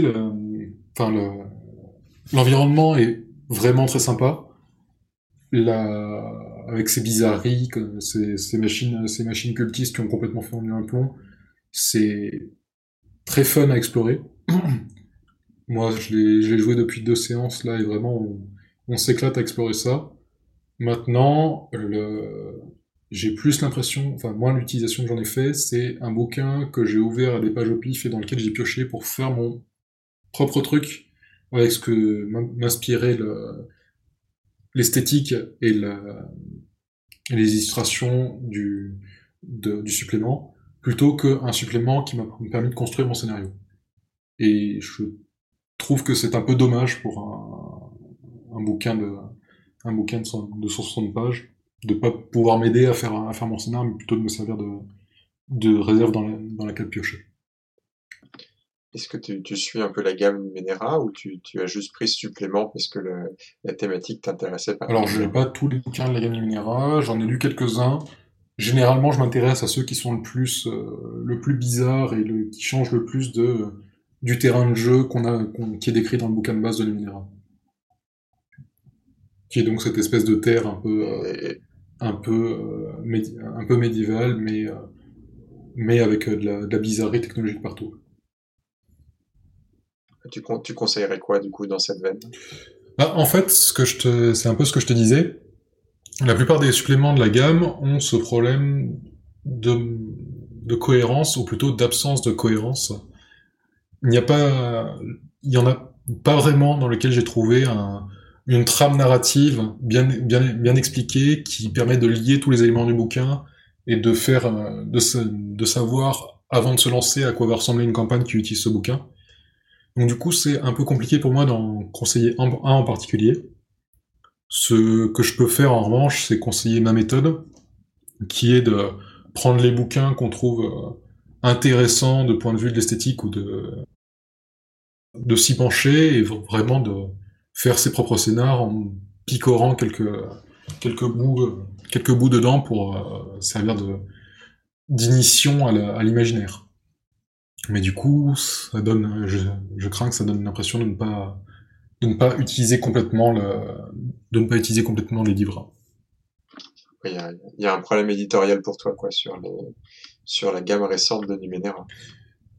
Il y a sur la gamme, sur la gamme dans l'ensemble, puisqu'en fait, le, si vous réécoutez le vieil épisode de Radio Rollist dans lequel on avait critiqué Numenera, ce problème de manque de cohérence ensemble, c'était déjà quelque chose de soulevé par Callisto à l'époque. Au moment de la sortie du livre de base, moi j'ai attendu de voir, puisque le, livre de base venait avec une histoire de croisade exploratoire qui pouvait servir, qui pouvait servir de, contexte et de, de lien un peu global à, une campagne de Numenera. Maintenant, on se rend compte que ça n'a pas été exploité ni, exploré et que c'est toujours un, manque cruel dans la direction éditoriale de, des différents suppléments. Alors, le vieil épisode de Radio Rollist de Numenera, c'est quand même le numéro 43, donc ça date un petit peu. Mais coïncidence, on trouve euh, dans ce numéro-là Sunderland, euh, qui sont euh, une partie des jeux propulsés par l'apocalypse étrange des Baker. Curieuse coïncidence. Dont on parlait avec Steve juste avant, parce qu'on avait tout prévu, bien entendu. Ouais, tout à fait. Étrange et merveilleux. Hein. Land, je me rappelle plus si c'est moi qui faisais la chronique, mais euh, si c'était moi, ça doit être un épisode plein d'enthousiasme parce que euh, j'adore ce, cette collection de mini-jeux en 6-7 pages. Mais bon, je ferme la parenthèse. Ça colle toujours, puisque Étrange et merveilleux s'applique à Numenera et s'applique finalement à son, à son supplément à Jeff the Suns qui, bah, quand même, euh, propose quelques idées bien, bien corsées et toujours des illustrations assez magnifiques que vous pouvez réutiliser telles quelles dans vos parties. C'est au moins toujours ça de gagner. Quoi. il a quand même réussi à te séduire et, et, tu y joues même si tu regrettes euh, le travail euh, conséquent supplémentaire à faire. Ah, J'y joue avec plaisir, mais quelque part, est-ce que c'est pas juste mon attirance pour l'esthétique, cette esthétique bien particulière des de l'espace juste à la lisière du soleil? Je ne sais pas. Mais en fait, je me rends compte que chaque fois que je rejoue avec Numenera, c'est avec plaisir, donc... Au final, le jeu a quelque chose, hein, c'est manifeste. Steve, je te propose qu'on reste dans l'étrange. Ouais, on va dans l'étrange, alors surtout dans l'étrange pour enfants, hein, dans l'étrange choupi, euh, puisque je vais vous parler de petits détectives de monstres, euh, mais en réalité, euh, je vais en parler avec un angle très restreint, très basé sur mon expérience de jeu, puisque j'ai fait jouer mon fils qui a trois ans. Alors il voudrait il voudrait évidemment que je vous dise trois ans et demi parce qu'il aura dans pas très très longtemps quatre ans. et donc Petit détective de monstres, c'est un jeu euh, espagnol. Euh, j'ai essayé d'écrire son titre en VO, mais euh, je, me suis, j'ai très très mal écrit. Et comme je ne parle pas espagnol, je pense que je prends des gros risques en faisant ma tentative, puisque j'ai écrit Pequeños Detectives de Monstruos. je ne sais pas si l'un de vous parle l'espagnol, la langue de Cervantes. Je pense que la prononciation a été massacrée, mais comme on, on s'est tous les deux au préalable ridiculisé de avec notre prononciation de l'anglais, ce n'est pas très grave. C'est vrai que moi j'ai l'excuse de ne jamais avoir étudié la langue et de ne pas la lire. Euh, alors vous me direz comment est-ce que j'ai pu lire Pequenos Detectives de Monstruos? Euh, C'est bien évidemment parce qu'il a été traduit, il a même été traduit en français, alors je crois qu'il y a une traduction anglaise aussi, mais on s'en fiche.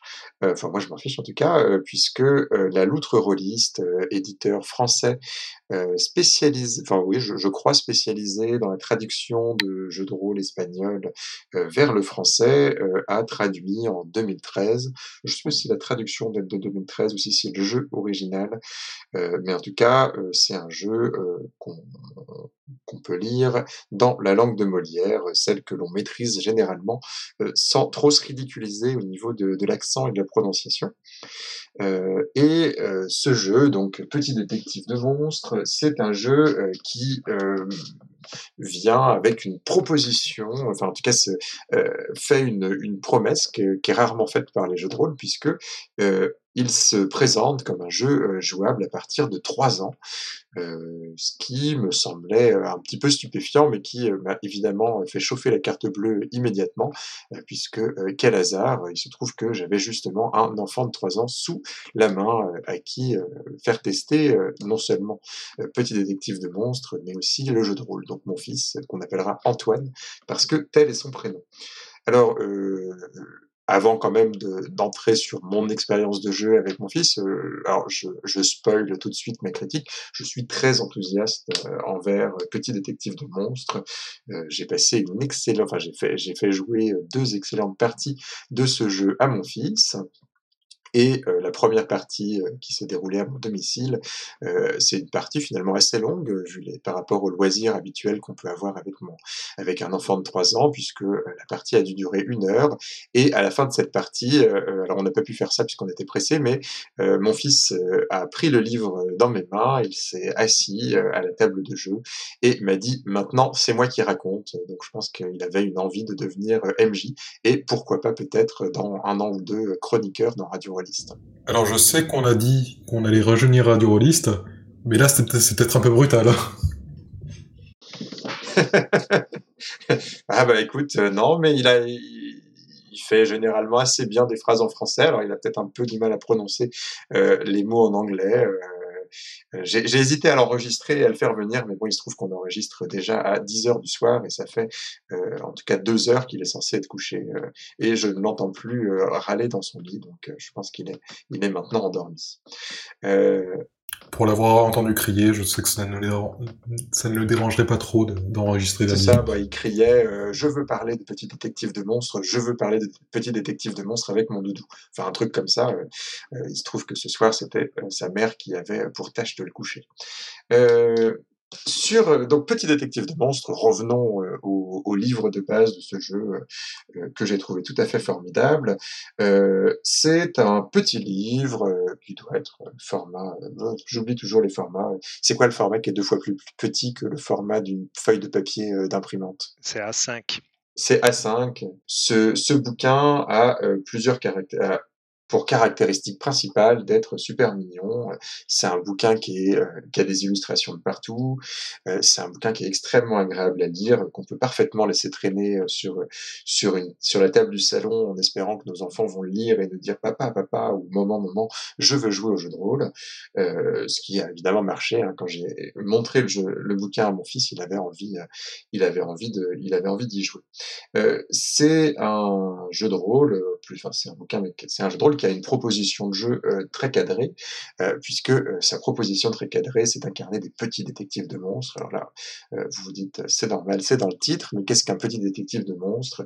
C'est un détective généralement très jeune, qui va être appelé par des propriétaires ou des locataires de maisons ou d'appartements, qui ont toujours le même type de problème. Et donc ce problème, c'est que dans leur lieu de domicile, il y a un petit monstre qui fait tout un tas de bêtises, qui se cache, qui fait peur à ses occupants en tout cas qui les embêtent.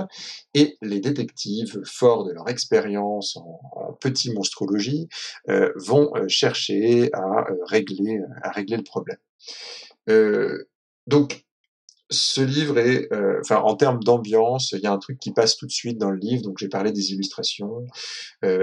c'est pas, c'est vraiment un tout. Donc, la proposition de jeu est à la fois assez basique, mais euh, tout à fait charmante, et c'est le type de, de proposition charmante euh, assez spécifique, c'est le type de proposition de jeu où on se dit à la lecture, j'ai envie de faire jouer des enfants à ce jeu.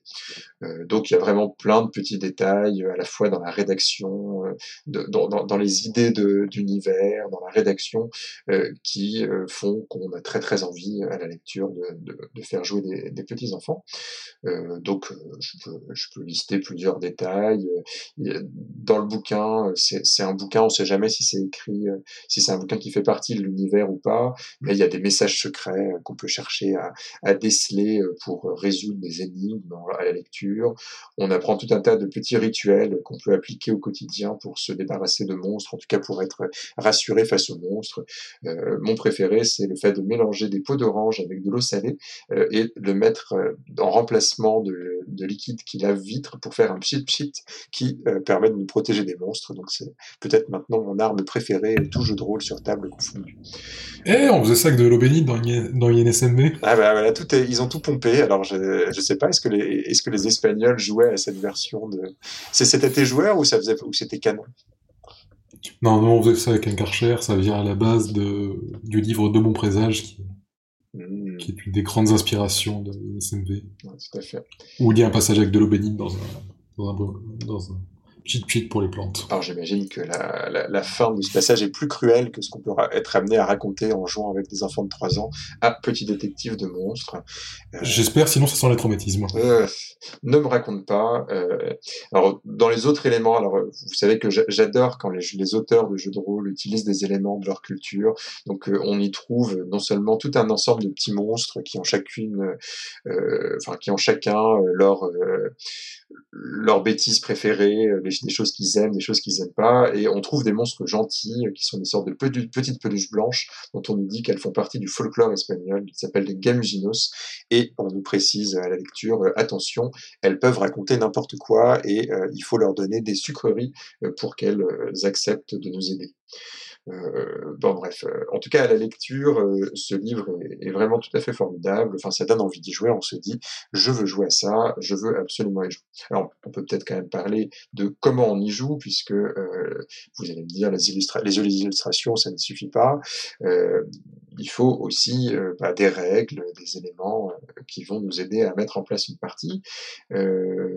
Alors, comment est-ce que ça fonctionne Une partie de Petit Détective de Mons, donc euh, on, pour rappel, euh, le scénario de Petit Détective de Mons, c'est toujours un petit peu la même chose, à savoir c'est l'exploration d'un domicile dans le but d'y traquer un monstre qui fait des bêtises et de chercher alors soit à le faire fuir, soit à l'enfermer, soit à le rendre gentil. Euh, chaque monstre est associé à ce qu'on appelle un score, de, un score de peur, puisque les monstres, ça fait évidemment un petit peu peur, mais pas trop, puisque ce petit détective de monstres sont mignons. Et euh, ce, ce, score de peur, c'est un score qu'on va chercher euh, à réduire à zéro pour résoudre le problème du monstre. Euh, alors, sur cette, cet aspect de peur, le, les monstres, ils font un certain nombre de bêtises, et donc ces bêtises se transforment en pistes. Euh, donc, c'est des, des, bêtises qui vont faire un petit peu peur aux joueurs, enfin aux personnages en tout cas, aux détectives. Et euh, l'inquiétude euh, devant les, réalisations des monstres va faire augmenter leur score de peur et donc il va falloir pour les joueurs enquêter pour faire baisser euh, ces scores de peur. Donc par exemple, on va avoir une odeur de fromage qui pue dans la chambre des parents du domicile qu'on visite il va falloir comprendre qu'en fait le monstre il a mis euh, il a piqué le fromage et il l'a mis sous le lit des parents. Donc si on comprend ça, tant mieux, on est rassuré, on peut régler le problème et on peut diminuer le score de peur du monstre. Il y a évidemment, euh, enfin évidemment, je sais pas si c'est évident, mais il y a en tout cas un système de résolution euh, euh, alors, sur lequel j'ai un peu envie de revenir, j'ai des choses à dire dessus. Euh, le système de résolution, je crois que c'est un système qui est très, euh, enfin, qui est une version euh, très très simplifiée, mais qui part de la même base que beaucoup d'autres jeux de No Solo Roll, qui est l'éditeur espagnol de, de Petits Détectives de Monstres. et ce, ce, système de résolution, je l'aime pas beaucoup, et je, je en fait, j'ai des choses à proposer pour, euh, pour le, simplifier euh, un peu brutalement. Euh, le principe de Petit Détective de Monstres, c'est qu'on va jeter 3 dés. Et à partir de là, on va, on a trois situations possibles. La première situation, c'est si notre détective, notre personnage, est soit effrayé, soit un petit peu blessé parce qu'il a été mordu par le monstre. Dans ce cas-là, on va prendre la plus petite des valeurs des 3D. Euh, soit notre euh, personnage se trouve euh, avoir euh, entre les mains un gadget qui lui permet d'avoir l'avantage dans la situation, et dans ce cas-là, on va prendre la valeur la plus élevée des 3D, et soit on est dans aucune de ces deux situations, et on va prendre le dé du milieu. Alors, cette façon, enfin ce système de résolution à base de 3D où on va prendre soit le minimum, soit le maximum, soit la médiane. Alors ça pourrait me plaire parce que je suis statisticien de métier, mais euh, je trouve ça déjà pas terrible dans des jeux de rôle auxquels on pourrait euh, jouer avec des adultes. Euh, typiquement, l'idée de prendre la, la médiane, enfin la valeur, donc la médiane, c'est ni la plus, petite valeur, ni la plus grande. Entre 3D, ça me paraît euh, terriblement contre-intuitif et euh, terriblement fastidieux, surtout si on multiplie les jets de dés. Mais euh, l'idée de faire ça avec un enfant euh, de 3 ans, comme le propose le, jeu, ça me paraît un peu absurde. Enfin, autant je suis, prêt à apprendre à mon fils un petit peu de mathématiques et à, lui, et à discuter avec lui euh, quelle est la valeur la plus haute quand je lance quelques dés, autant j'ai pas très envie de lui apprendre le, ce qu'est une médiane de 3D. Et d'autant plus que quand on regarde ce système de résolution, euh, alors je, je, râle beaucoup hein, sur un truc euh, qui, à mon avis, se règle en fait très très facilement. Euh, mais bon, quand, on regarde ce système de résolution, euh, ça donne l'impression d'une version euh, un peu plus un peu moins bien du système d'avantages, des avantages qui est maintenant très classique depuis Donjons et Dragons, cinquième édition notamment. Donc, pour rappel, hein, dans Donjons et Dragons cinquième édition, à la base, on lance un des 20 pour savoir euh, si on va euh, résoudre notre situation, enfin si on va résoudre notre action. Euh, sauf que les circonstances font qu'on peut se retrouver dans une situation où on est avantagé ou désavantagé. Et dans le cas où on est avantagé, on va lancer en fait 2 d 20 et prendre la valeur qui nous arrange le plus. Et dans le cas où on est désavantagé, on va lancer 2 d 20 et prendre la valeur qui nous arrange le moins en tant que joueur. Euh, moi, ce que j'ai fait euh, avec le système de petit détective de monstres, bah, c'est que j'ai réutilisé ce même système. Donc, par défaut, je lance un seul dé, euh, et si le détective se retrouve dans une situation où il a un avantage, donc par exemple, si le monstre essaye de lui faire peur et qu'il serre son doudou Teddy dans les bras, et eh ben, il est avantagé, donc on lance deux dés et on prend la valeur la plus haute. Et euh, si il est désavantagé, donc par exemple le monstre l'a pris par surprise, eh ben on lance 2 dés et on prend la valeur la plus basse.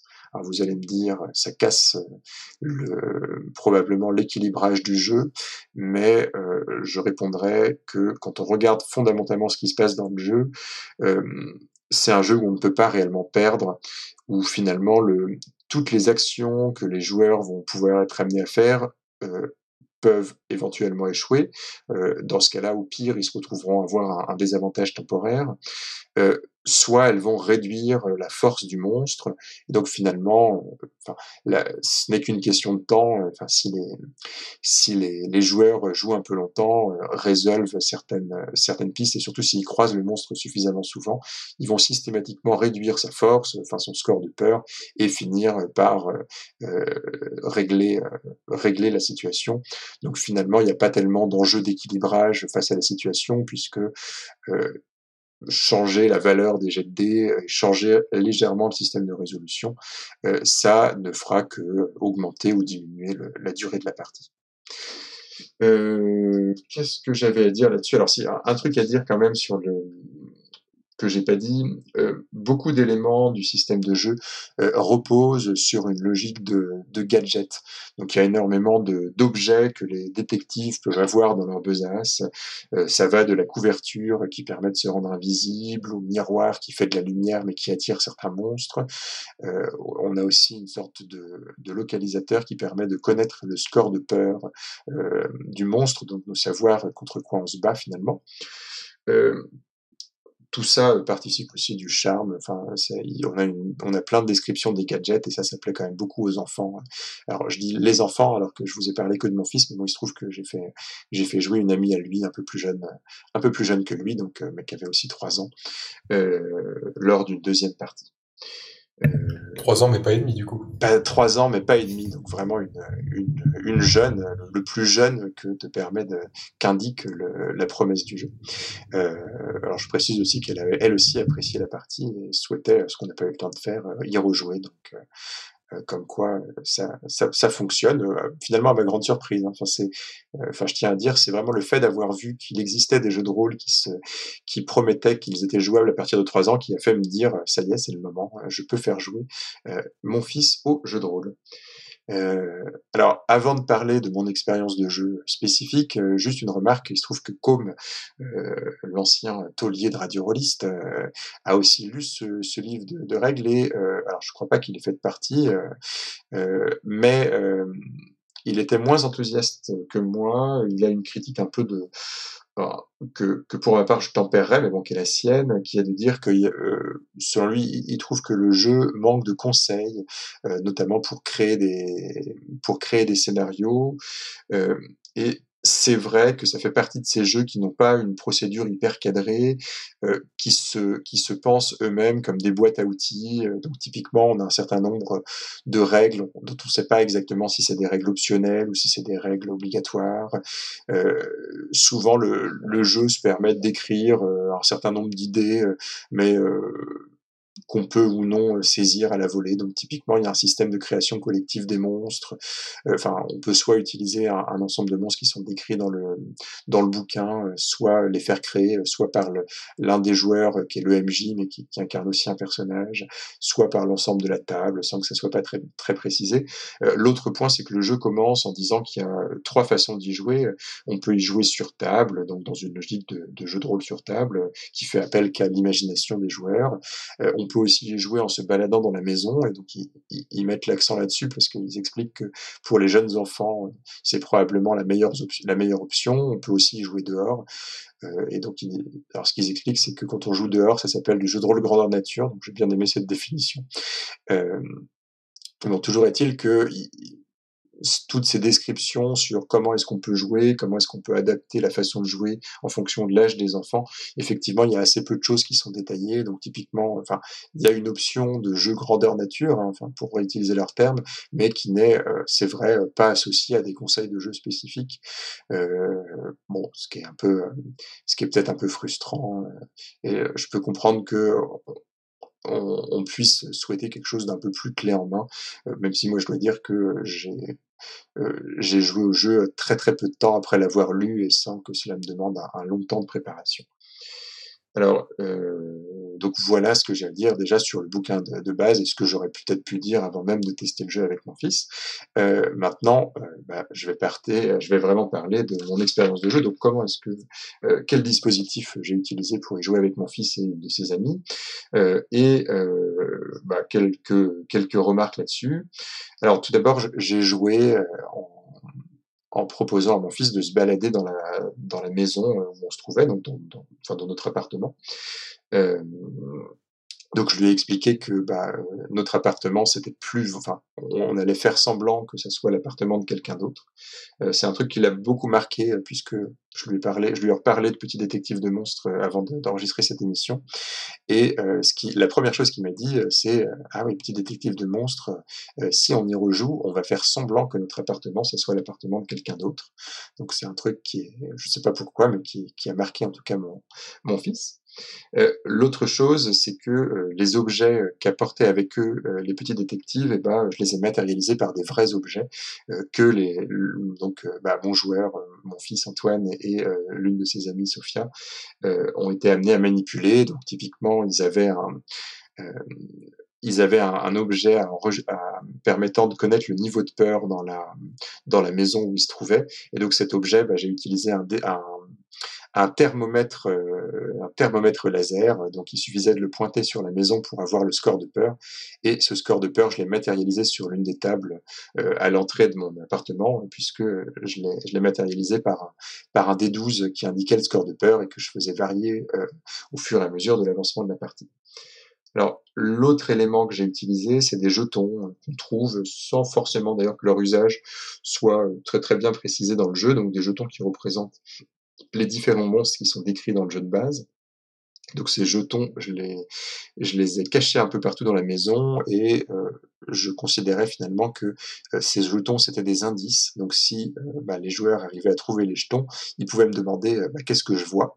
Et dans ce cas-là, je leur décrivais quelque chose. Donc il y avait un aspect trouver objet caché.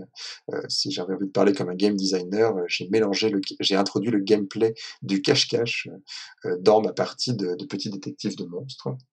Et pour le coup, euh, pour les lancers de dés, eh ben euh, là je demandais aux joueurs de revenir sur la table du salon. Euh, donc ça nous amenait à faire quelques allers-retours. Donc il y avait une sorte de, de basculement entre une logique un peu jeu de rôle grandeur nature et jeu de rôle sur table. alors une remarque sur alors il y a évidemment plein de choses qui fonctionnent bien là-dessus, euh, effectivement, hein, comme l'indiquait le, bouquin de base. C'est vrai que l'idée de se balader dans une maison est quand même euh, très adaptée à ce que nous propose de jouer Petit Détective de Monstres. Enfin, c'est un jeu d'exploration, c'est un jeu qui, euh, j'ai envie de dire, réenchante le quotidien des enfants. en même temps, c'est un truc qu'ils ont l'habitude de faire, hein. s'imaginer qu'il y a un certain nombre d'éléments un peu surnaturels dans, dans leur domicile. Donc c'est vrai que bah, bah, il se trouve que les deux gamins avec qui j'ai pu jouer euh, avaient pas de soucis avec cette idée de faire comme si euh, il y avait un petit monstre qu'on était en train de poursuivre euh, dans dans notre appartement. L'autre point sur lequel euh, ça marchait bien, alors euh, mais ça c'est une c'est une constatation qui je pense euh, va au-delà du fait de jouer avec des enfants, c'est le fait de, de matérialiser les objets par des objets que les joueurs devaient réellement porter. Bah, finalement, ça rendait la gestion de l'inventaire un peu plus intéressante. donc typiquement, l'un des objets que les joueurs avaient, c'était une peluche, et s'ils serraient la peluche dans leurs bras, eh ben, ils pouvaient pas euh, avoir de désavantages euh, liés au fait que les monstres cherchaient à leur faire peur. Mais par contre, euh, bah, s'ils n'avaient pas la peluche entre leurs bras, s'ils l'avaient dans leur sac à dos par exemple, eh ben, ils pouvaient pas dire, bah non, là j'avais pas peur parce que j'avais la peluche, puisqu'ils n'avaient pas la peluche dans les mains. Et finalement, ça crée une dynamique assez intéressante où ils se posaient la question, est-ce que je dois poser, enfin, quels sont les objets que je dois avoir dans la main? Est-ce que je dois poser un certain nombre d'objets? Etc. etc. tu as introduit un gameplay d'inventaire en limitant le nombre de. Bah ouais, c'est vrai qu'on a finalement on a souvent on a enfin à, part certes certes euh, quelques joueurs qui apprécient l'aspect purement tactique euh, de certains jeux, on, on, est, on entend souvent, et moi il m'arrive souvent de dire que les règles d'inventaire, je trouve pas ça très intéressant. C'est vrai que le fait de gérer l'encombrement de notre sac, je pense que ça fait partie des règles euh, que les joueurs font le plus souvent péter, enfin, faut sauter au moment de faire de, de jouer à des jeux. Euh, sauf qu'en fait, euh, bah, quand tu fais du jeu de rôle grandeur nature, c'est intéressant parce que enfin, l'encombrement, c'est objectivement quelque chose d'important et c'est en fait créateur de jeu. Euh, pour Puis là, tu t'engueules pas pendant des heures pour dire que c'est pas réaliste. Oui, alors oui et non, puisque euh, bah, le premier lancer de dés euh, que mon fils aura fait de toute sa vie de joueur de jeu de rôle, espérons, enfin je sais pas s'il sera, sera un joueur de jeu de rôle plus tard, enfin en tout cas manifestement on y rejouera hein, puisqu'il a apprécié ces deux parties. Et en fait, donc son premier euh, jet de dés, euh, donc il entendait du bruit qui venait du frigidaire, et au moment d'ouvrir le frigidaire, il y avait évidemment le monstre caché, mais bon, euh, mon fils connaît pas encore les tropes du jeu d'horreur, il n'a pas assez joué à l'appel de Cthulhu, donc il s'est pas méfié, il n'avait pas son doudou entre les mains, il l'avait dans son dos, dans son sac à dos, et donc il s'est retrouvé désavantagé, attaqué par un monstre, il a fait un jet, et bah, son premier jet de dés, ça a été un échec, et j'ai, pour être tout à fait honnête, j'ai cru à ce moment-là que je me suis, que l'expérience allait tourner court parce que bah, suite à cet échec, difficulté à gérer la frustration, mon fils était au bord des larmes. Donc il a fallu tous nos talents de parents avec sa mère et moi pour qu'on détourne un peu son attention, puisque moi je décris donc il tombe sur le dos et qu'il y a un de ces objets qui se casse donc là, ça lui a vraiment pas plu. Quoi. Il râlait, il dit non, je veux pas. Euh, bon, on a réussi à, le convaincre que c'était une bonne chose et, à, enchaîner sur autre chose. Donc ça, il s'est rapidement, euh, il s'est rapidement repris. Euh, mais donc oui, donc les jeux, donc les jeux, mais c'est vrai que bah, quand on est en jeu de rôle de nature, en général, on ne râle pas sur les, les questions d'encombrement puisque bah, on le gère avec ses propres mains.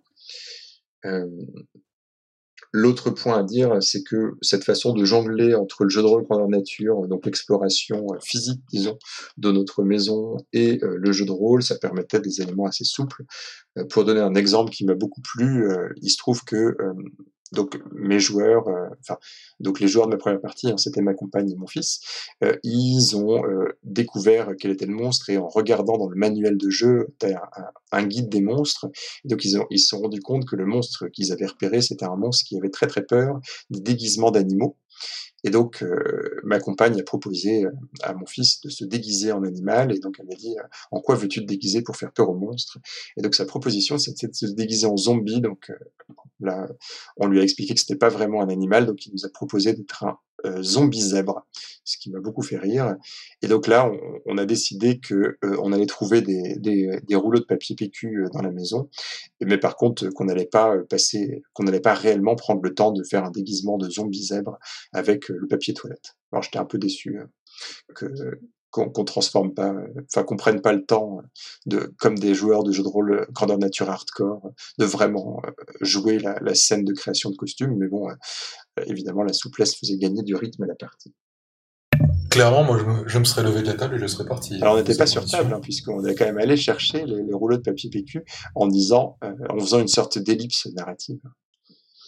Et sinon, un, un, dernier point, mais bon, qui est pour le coup un petit peu anecdotique, mais euh, qui, je, je, crois, est quand même assez cité euh, par les, les, les, parents de jeunes enfants qui nous parlent de leur expérience avec leurs enfants euh, au jeu de rôle. Euh, j'ai senti pour pendant plusieurs euh, pendant plusieurs fois que le fait que euh, l'un des joueurs à la table, donc dans ce cas-là c'était moi, le maître de jeu, décrive les les conséquences des actions, bah, c'était pas quelque chose de forcément naturel. Et plusieurs fois, finalement, mon fils avait envie de prendre la parole et de décrire, euh, sans attendre le résultat du jet de dés, sans attendre l'interprétation du meneur de jeu, euh, de décrire les conséquences des actions. Et d'ailleurs, on a, à la fin du jeu, on a terminé la partie de, cette façon, puisque euh, le, monstre se retrouvait avec très très peu de points de peur. Mon fils avait manifestement une bonne idée sur euh, comment s'en débarrasser. Donc, il a décidé de décrire lui-même, et je l'ai pas, je l'ai pas arrêté, comment il devenait euh, copain avec le monstre, je crois. Voilà. Euh... C'est un truc que j'avais pas mal remarqué en faisant jouer des mioches, ils n'ont pas le respect de l'autorité du MJ, bizarrement. parce que c'est intéressant parce qu'on on se dit finalement qu'il y a quelque chose de pas, il y a quelque chose qu'on qu qu considère comme naturel dans le dispositif narratif du jeu de rôle traditionnel, euh, mais qui ne l'est pas quoi, enfin qui est, qui en fait euh, toi aussi, euh, tu as une expérience avec des. Vous avez des expériences, vous deux, avec des, avec des jeunes enfants? Mais même avec des adultes, en fait, avec euh, des, des, joueurs, euh, des joueuses novices, euh, si elles ne sont pas intimidées par, euh, par, par le fait de jouer au jeu de rôle et d'être face à quelqu'un qui s'y connaît plus qu'elle, etc., si on parvient à leur donner confiance, euh, elles, elles, prennent très facilement le, le contrôle sur tous les éléments. Elles se retrouvent vite dans une narration totalement partagée plutôt que dans un dispositif classique. En tout cas, c'est mon expérience à moi. Ah bah tu donnes, tu donnes la narration aux gens, ils s'en servent. Hein. Bah ils ont bien raison. Et sinon, ça fait des parties de, de combien de temps environ? Moi, j'ai fait, j'ai fait deux parties. Alors, la première partie, on a, on a pris quand même une heure entière à la faire, ce qui est, ce qui est vraiment long. Euh, pour une activité avec un jeune enfant, hein, mais, mais qui, mais sans que, mais finalement il y a une variété de situations euh, qui a maintenu son, son, son intérêt tout du long. Et ensuite une deuxième partie qu'on a fait avec une amie à lui, euh, écoute, je, je dirais qu'elle était plus courte, mais je ne l'ai pas chronométrée, euh, ce qui est mal puisque du coup mon playtest est très incomplet. Euh, J'ai envie de dire que mes deux parties ont fait entre une demi-heure et une heure. Okay. Et toutes les deux avec le dispositif euh, de l'appartement. Ouais, tout à fait. Euh, okay. Alors euh, là, enfin, je, je n'ai jamais testé le jeu de rôle sur table en ne faisant appel qu'à l'imagination des joueurs. Euh, donc, euh, avec mon fils, donc je, ça, ça paraît un peu compliqué l'idée d'un jeu de rôle qui passe par la seule conversation avec un enfant de 3 ans, mais je, là pour le coup, j'ai peut-être que ça aurait marché aussi. Hein, je, ceci dit, j'avais j'avais envie, euh, depuis, euh, depuis qu'on est quand même confiné avec cette crise sanitaire, je fais évidemment pas beaucoup de jeux de rôle grandeur nature, voire pas. Donc j'avais envie de dire que non seulement j'ai fait du jeu de rôle, et j'ai fait du jeu de rôle grandeur nature. Quel hipster celui-là alors Exactement. Donc vous, euh, vous l'avez compris, hein, je suis très très enthousiaste, je conseille vivement, je trouve ça vraiment très très chouette. Euh, donc j'ai pris beaucoup de plaisir et je pense que je prendrai encore beaucoup de plaisir à euh, jouer à Petit Détective de Monstres avec de très jeunes enfants. Ça donne envie. Mais les miens sont trop grands maintenant. Il va falloir que je trouve une solution. ah, il a dit 3 ans minimum, mais on n'a pas donné le maximum. Alors, le jeu se présente comme étant euh, accessible à la masterisation à partir de 8 ans, mais là c'est vraiment un aspect euh, sur lequel je me prononcerai pas euh, tout simplement parce que euh, j'ai pas beaucoup de recul et puis il me semble finalement je, je, me dis que la thématique, je suis pas sûr que ça intéresse des enfants d'un peu moins de 10 ans, mais je, je me trompe peut-être. À tester dans de nouvelles occasions. Bah, test... Oui, je, je reviendrai peut-être dans 7 ans, dans 5 ans. Euh, est-ce que mon fils est capable de lire le livre et de le masteriser? Ou alors tu kidnappes un gamin de 8 ans et tu le fais mener pour ton, pour ton fils de 3 ans. Comme ça, tu testes vraiment le jeu en condition. Ça, paraît, ça me paraît la, la seule façon scientifique de, de trancher la question, effectivement. Bien, on va préparer ça pour le prochain épisode alors. Le, le kidnapping, donc c'est ça. Euh... Oui, je, vais peut-être attendre le déconfinement. Je, je, pense pas que les kidnappings soient autorisés pour l'instant en France. Ça dépend, est-ce que ça passe ta bulle sociale ou pas À voir. La suite dans les prochains numéros. C'est bien, on fait les, on fait les kings, des numéros liés, on n'a pas encore fait ça. Ouais, bah ça, ça, ça sera euh, cumulé avec euh, jouer en prison. C'est la campagne radio, la campagne radio rolliste avec euh, une évolution de la ligne narrative, etc. Ben ouais, hein, c'est faut ça. Très bien. Et on arrive sur la fin de cet épisode. Dites-moi de... ces, derniers, ces derniers temps pour justement préparer la suite des radio rollistes. Qu'est-ce que vous avez lu? Bah, De mon côté, euh, tout d'abord c'est la faute à Loris. Euh, J'ai lu un vieux scénario, mais là particulièrement un vieux scénario pour Mage d'Ascension, qui, qui, a 28 ans, qui est Loom of Fate. C'est une expérience assez, euh, assez curieuse euh, sur la manière dont on rédigeait les scénarios White Wolf à, à l'époque, en tout cas ce scénario-là. Et pour contrebalancer, j'ai lu le Quick Start pour Mage, euh, toujours l'Ascension, édition 20e anniversaire, qui est assez différent, mais qui a lui aussi déjà 7 ans. Et on a, on a deux, deux trucs mais, mais qui n'ont rien à voir, donc c'est pour, euh, pour le même jeu, c'était assez curieux. J'ai lu beaucoup de petits jeux, mais pas grand-chose qui soit sorti particulièrement du lot. En littérature, par contre, j'ai lu avec énormément de plaisir euh, The Long Way to a Small Angry Planet de Becky Chambers. En français, c'est L'espace d'un an. Et c'était vraiment très très bien. C'est la science-fiction, humaine et chaleureuse, je le conseille tout aussi chaleureusement. Je pense, même si on n'en a pas déjà parlé, euh, je l'ai lu parce que beaucoup de gens me le conseillaient et franchement, ils avaient entièrement raison. C'est super. Steve, pour ta part?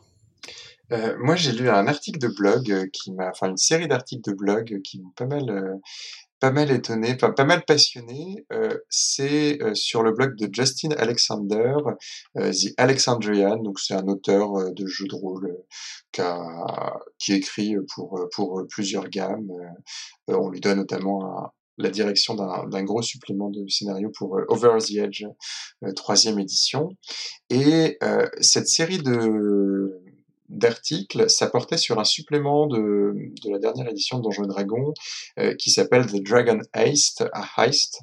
Euh, en fait, il a fait plusieurs articles. Il a d'abord fait une, une critique de ce supplément et Ensuite, il a fait une série d'articles sur euh, comment est-ce que lui, il ferait jouer ce, ce supplément. Et donc, euh, Dragon Heist, euh, donc braquage dans un univers de, de fantasy, en tout cas, c'est ce que promet le, promet le titre et le, jeu de, le jeu de base. donc, sa critique était était assez remonté parce qu'il voyait énormément d'éléments intéressants. La description, par exemple, de, de de, de comment dire de ah, euh, de l'air, de, de, du domicile de plusieurs euh, gros méchants appartenant à la pègre, des quoi? Des repères, euh, repères tous très intéressants et qui donnent envie de, de, d'y faire un braquage et de, et de, faire un scénario orienté là-dessus.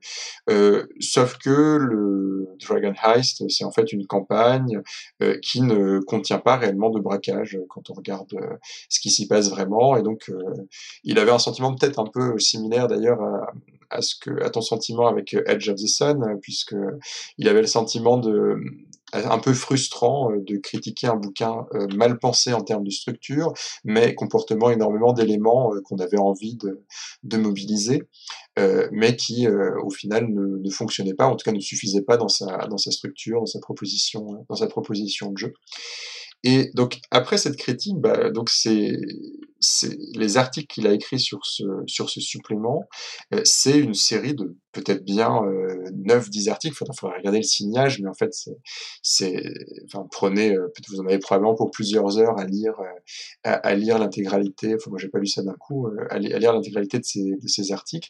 Donc, il se pose la question, enfin, il répond à un lecteur qui lui dit, bah, comment est-ce que vous, vous joueriez ça une fois que vous avez fait vos, vos critiques Et donc, bah, il, il prend le problème à, à bras le corps. Et moi, je, trouvais ça à la fois intéressant euh, parce que c'est quelque chose qui me parle finalement en termes de pratique de jeu, euh, cette façon de de faire un gros travail finalement de game design, de level design au moment de s'approprier un, supplément. Enfin, j'ai trouvé que la démarche était à la fois euh, bah, familière parce qu'on est quand même souvent amené à travailler de cette façon euh, quand on va préparer un, un, scénario de jeu de rôle, en tout cas un scénario de jeu de rôle un peu traditionnel, euh, et en même temps le, le, travail de level design je trouve assez passionnant. Enfin, je trouve ça, je trouve qu'il a une façon de, il a une façon de prendre le problème à bras le corps et de, de proposer des changements assez substantiels, mais qui finalement lui permettent d'utiliser le, le, matériel et le contenu déjà présent dans le supplément de base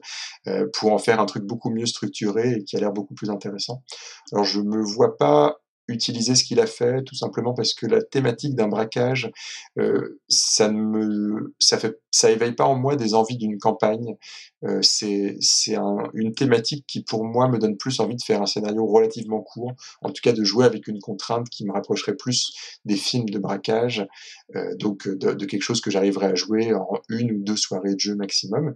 Euh, mais ne serait-ce, mais c'est une lecture que j'ai trouvée vraiment intéressante, ne serait-ce que bah, dans une dans une optique de de réflexion, de bah, de level design, j'ai envie j'ai envie d'utiliser un terme de, euh, de, de de jeu vidéo, mais finalement c'est on est tous des level designers euh, quand on prépare des, des scénarios.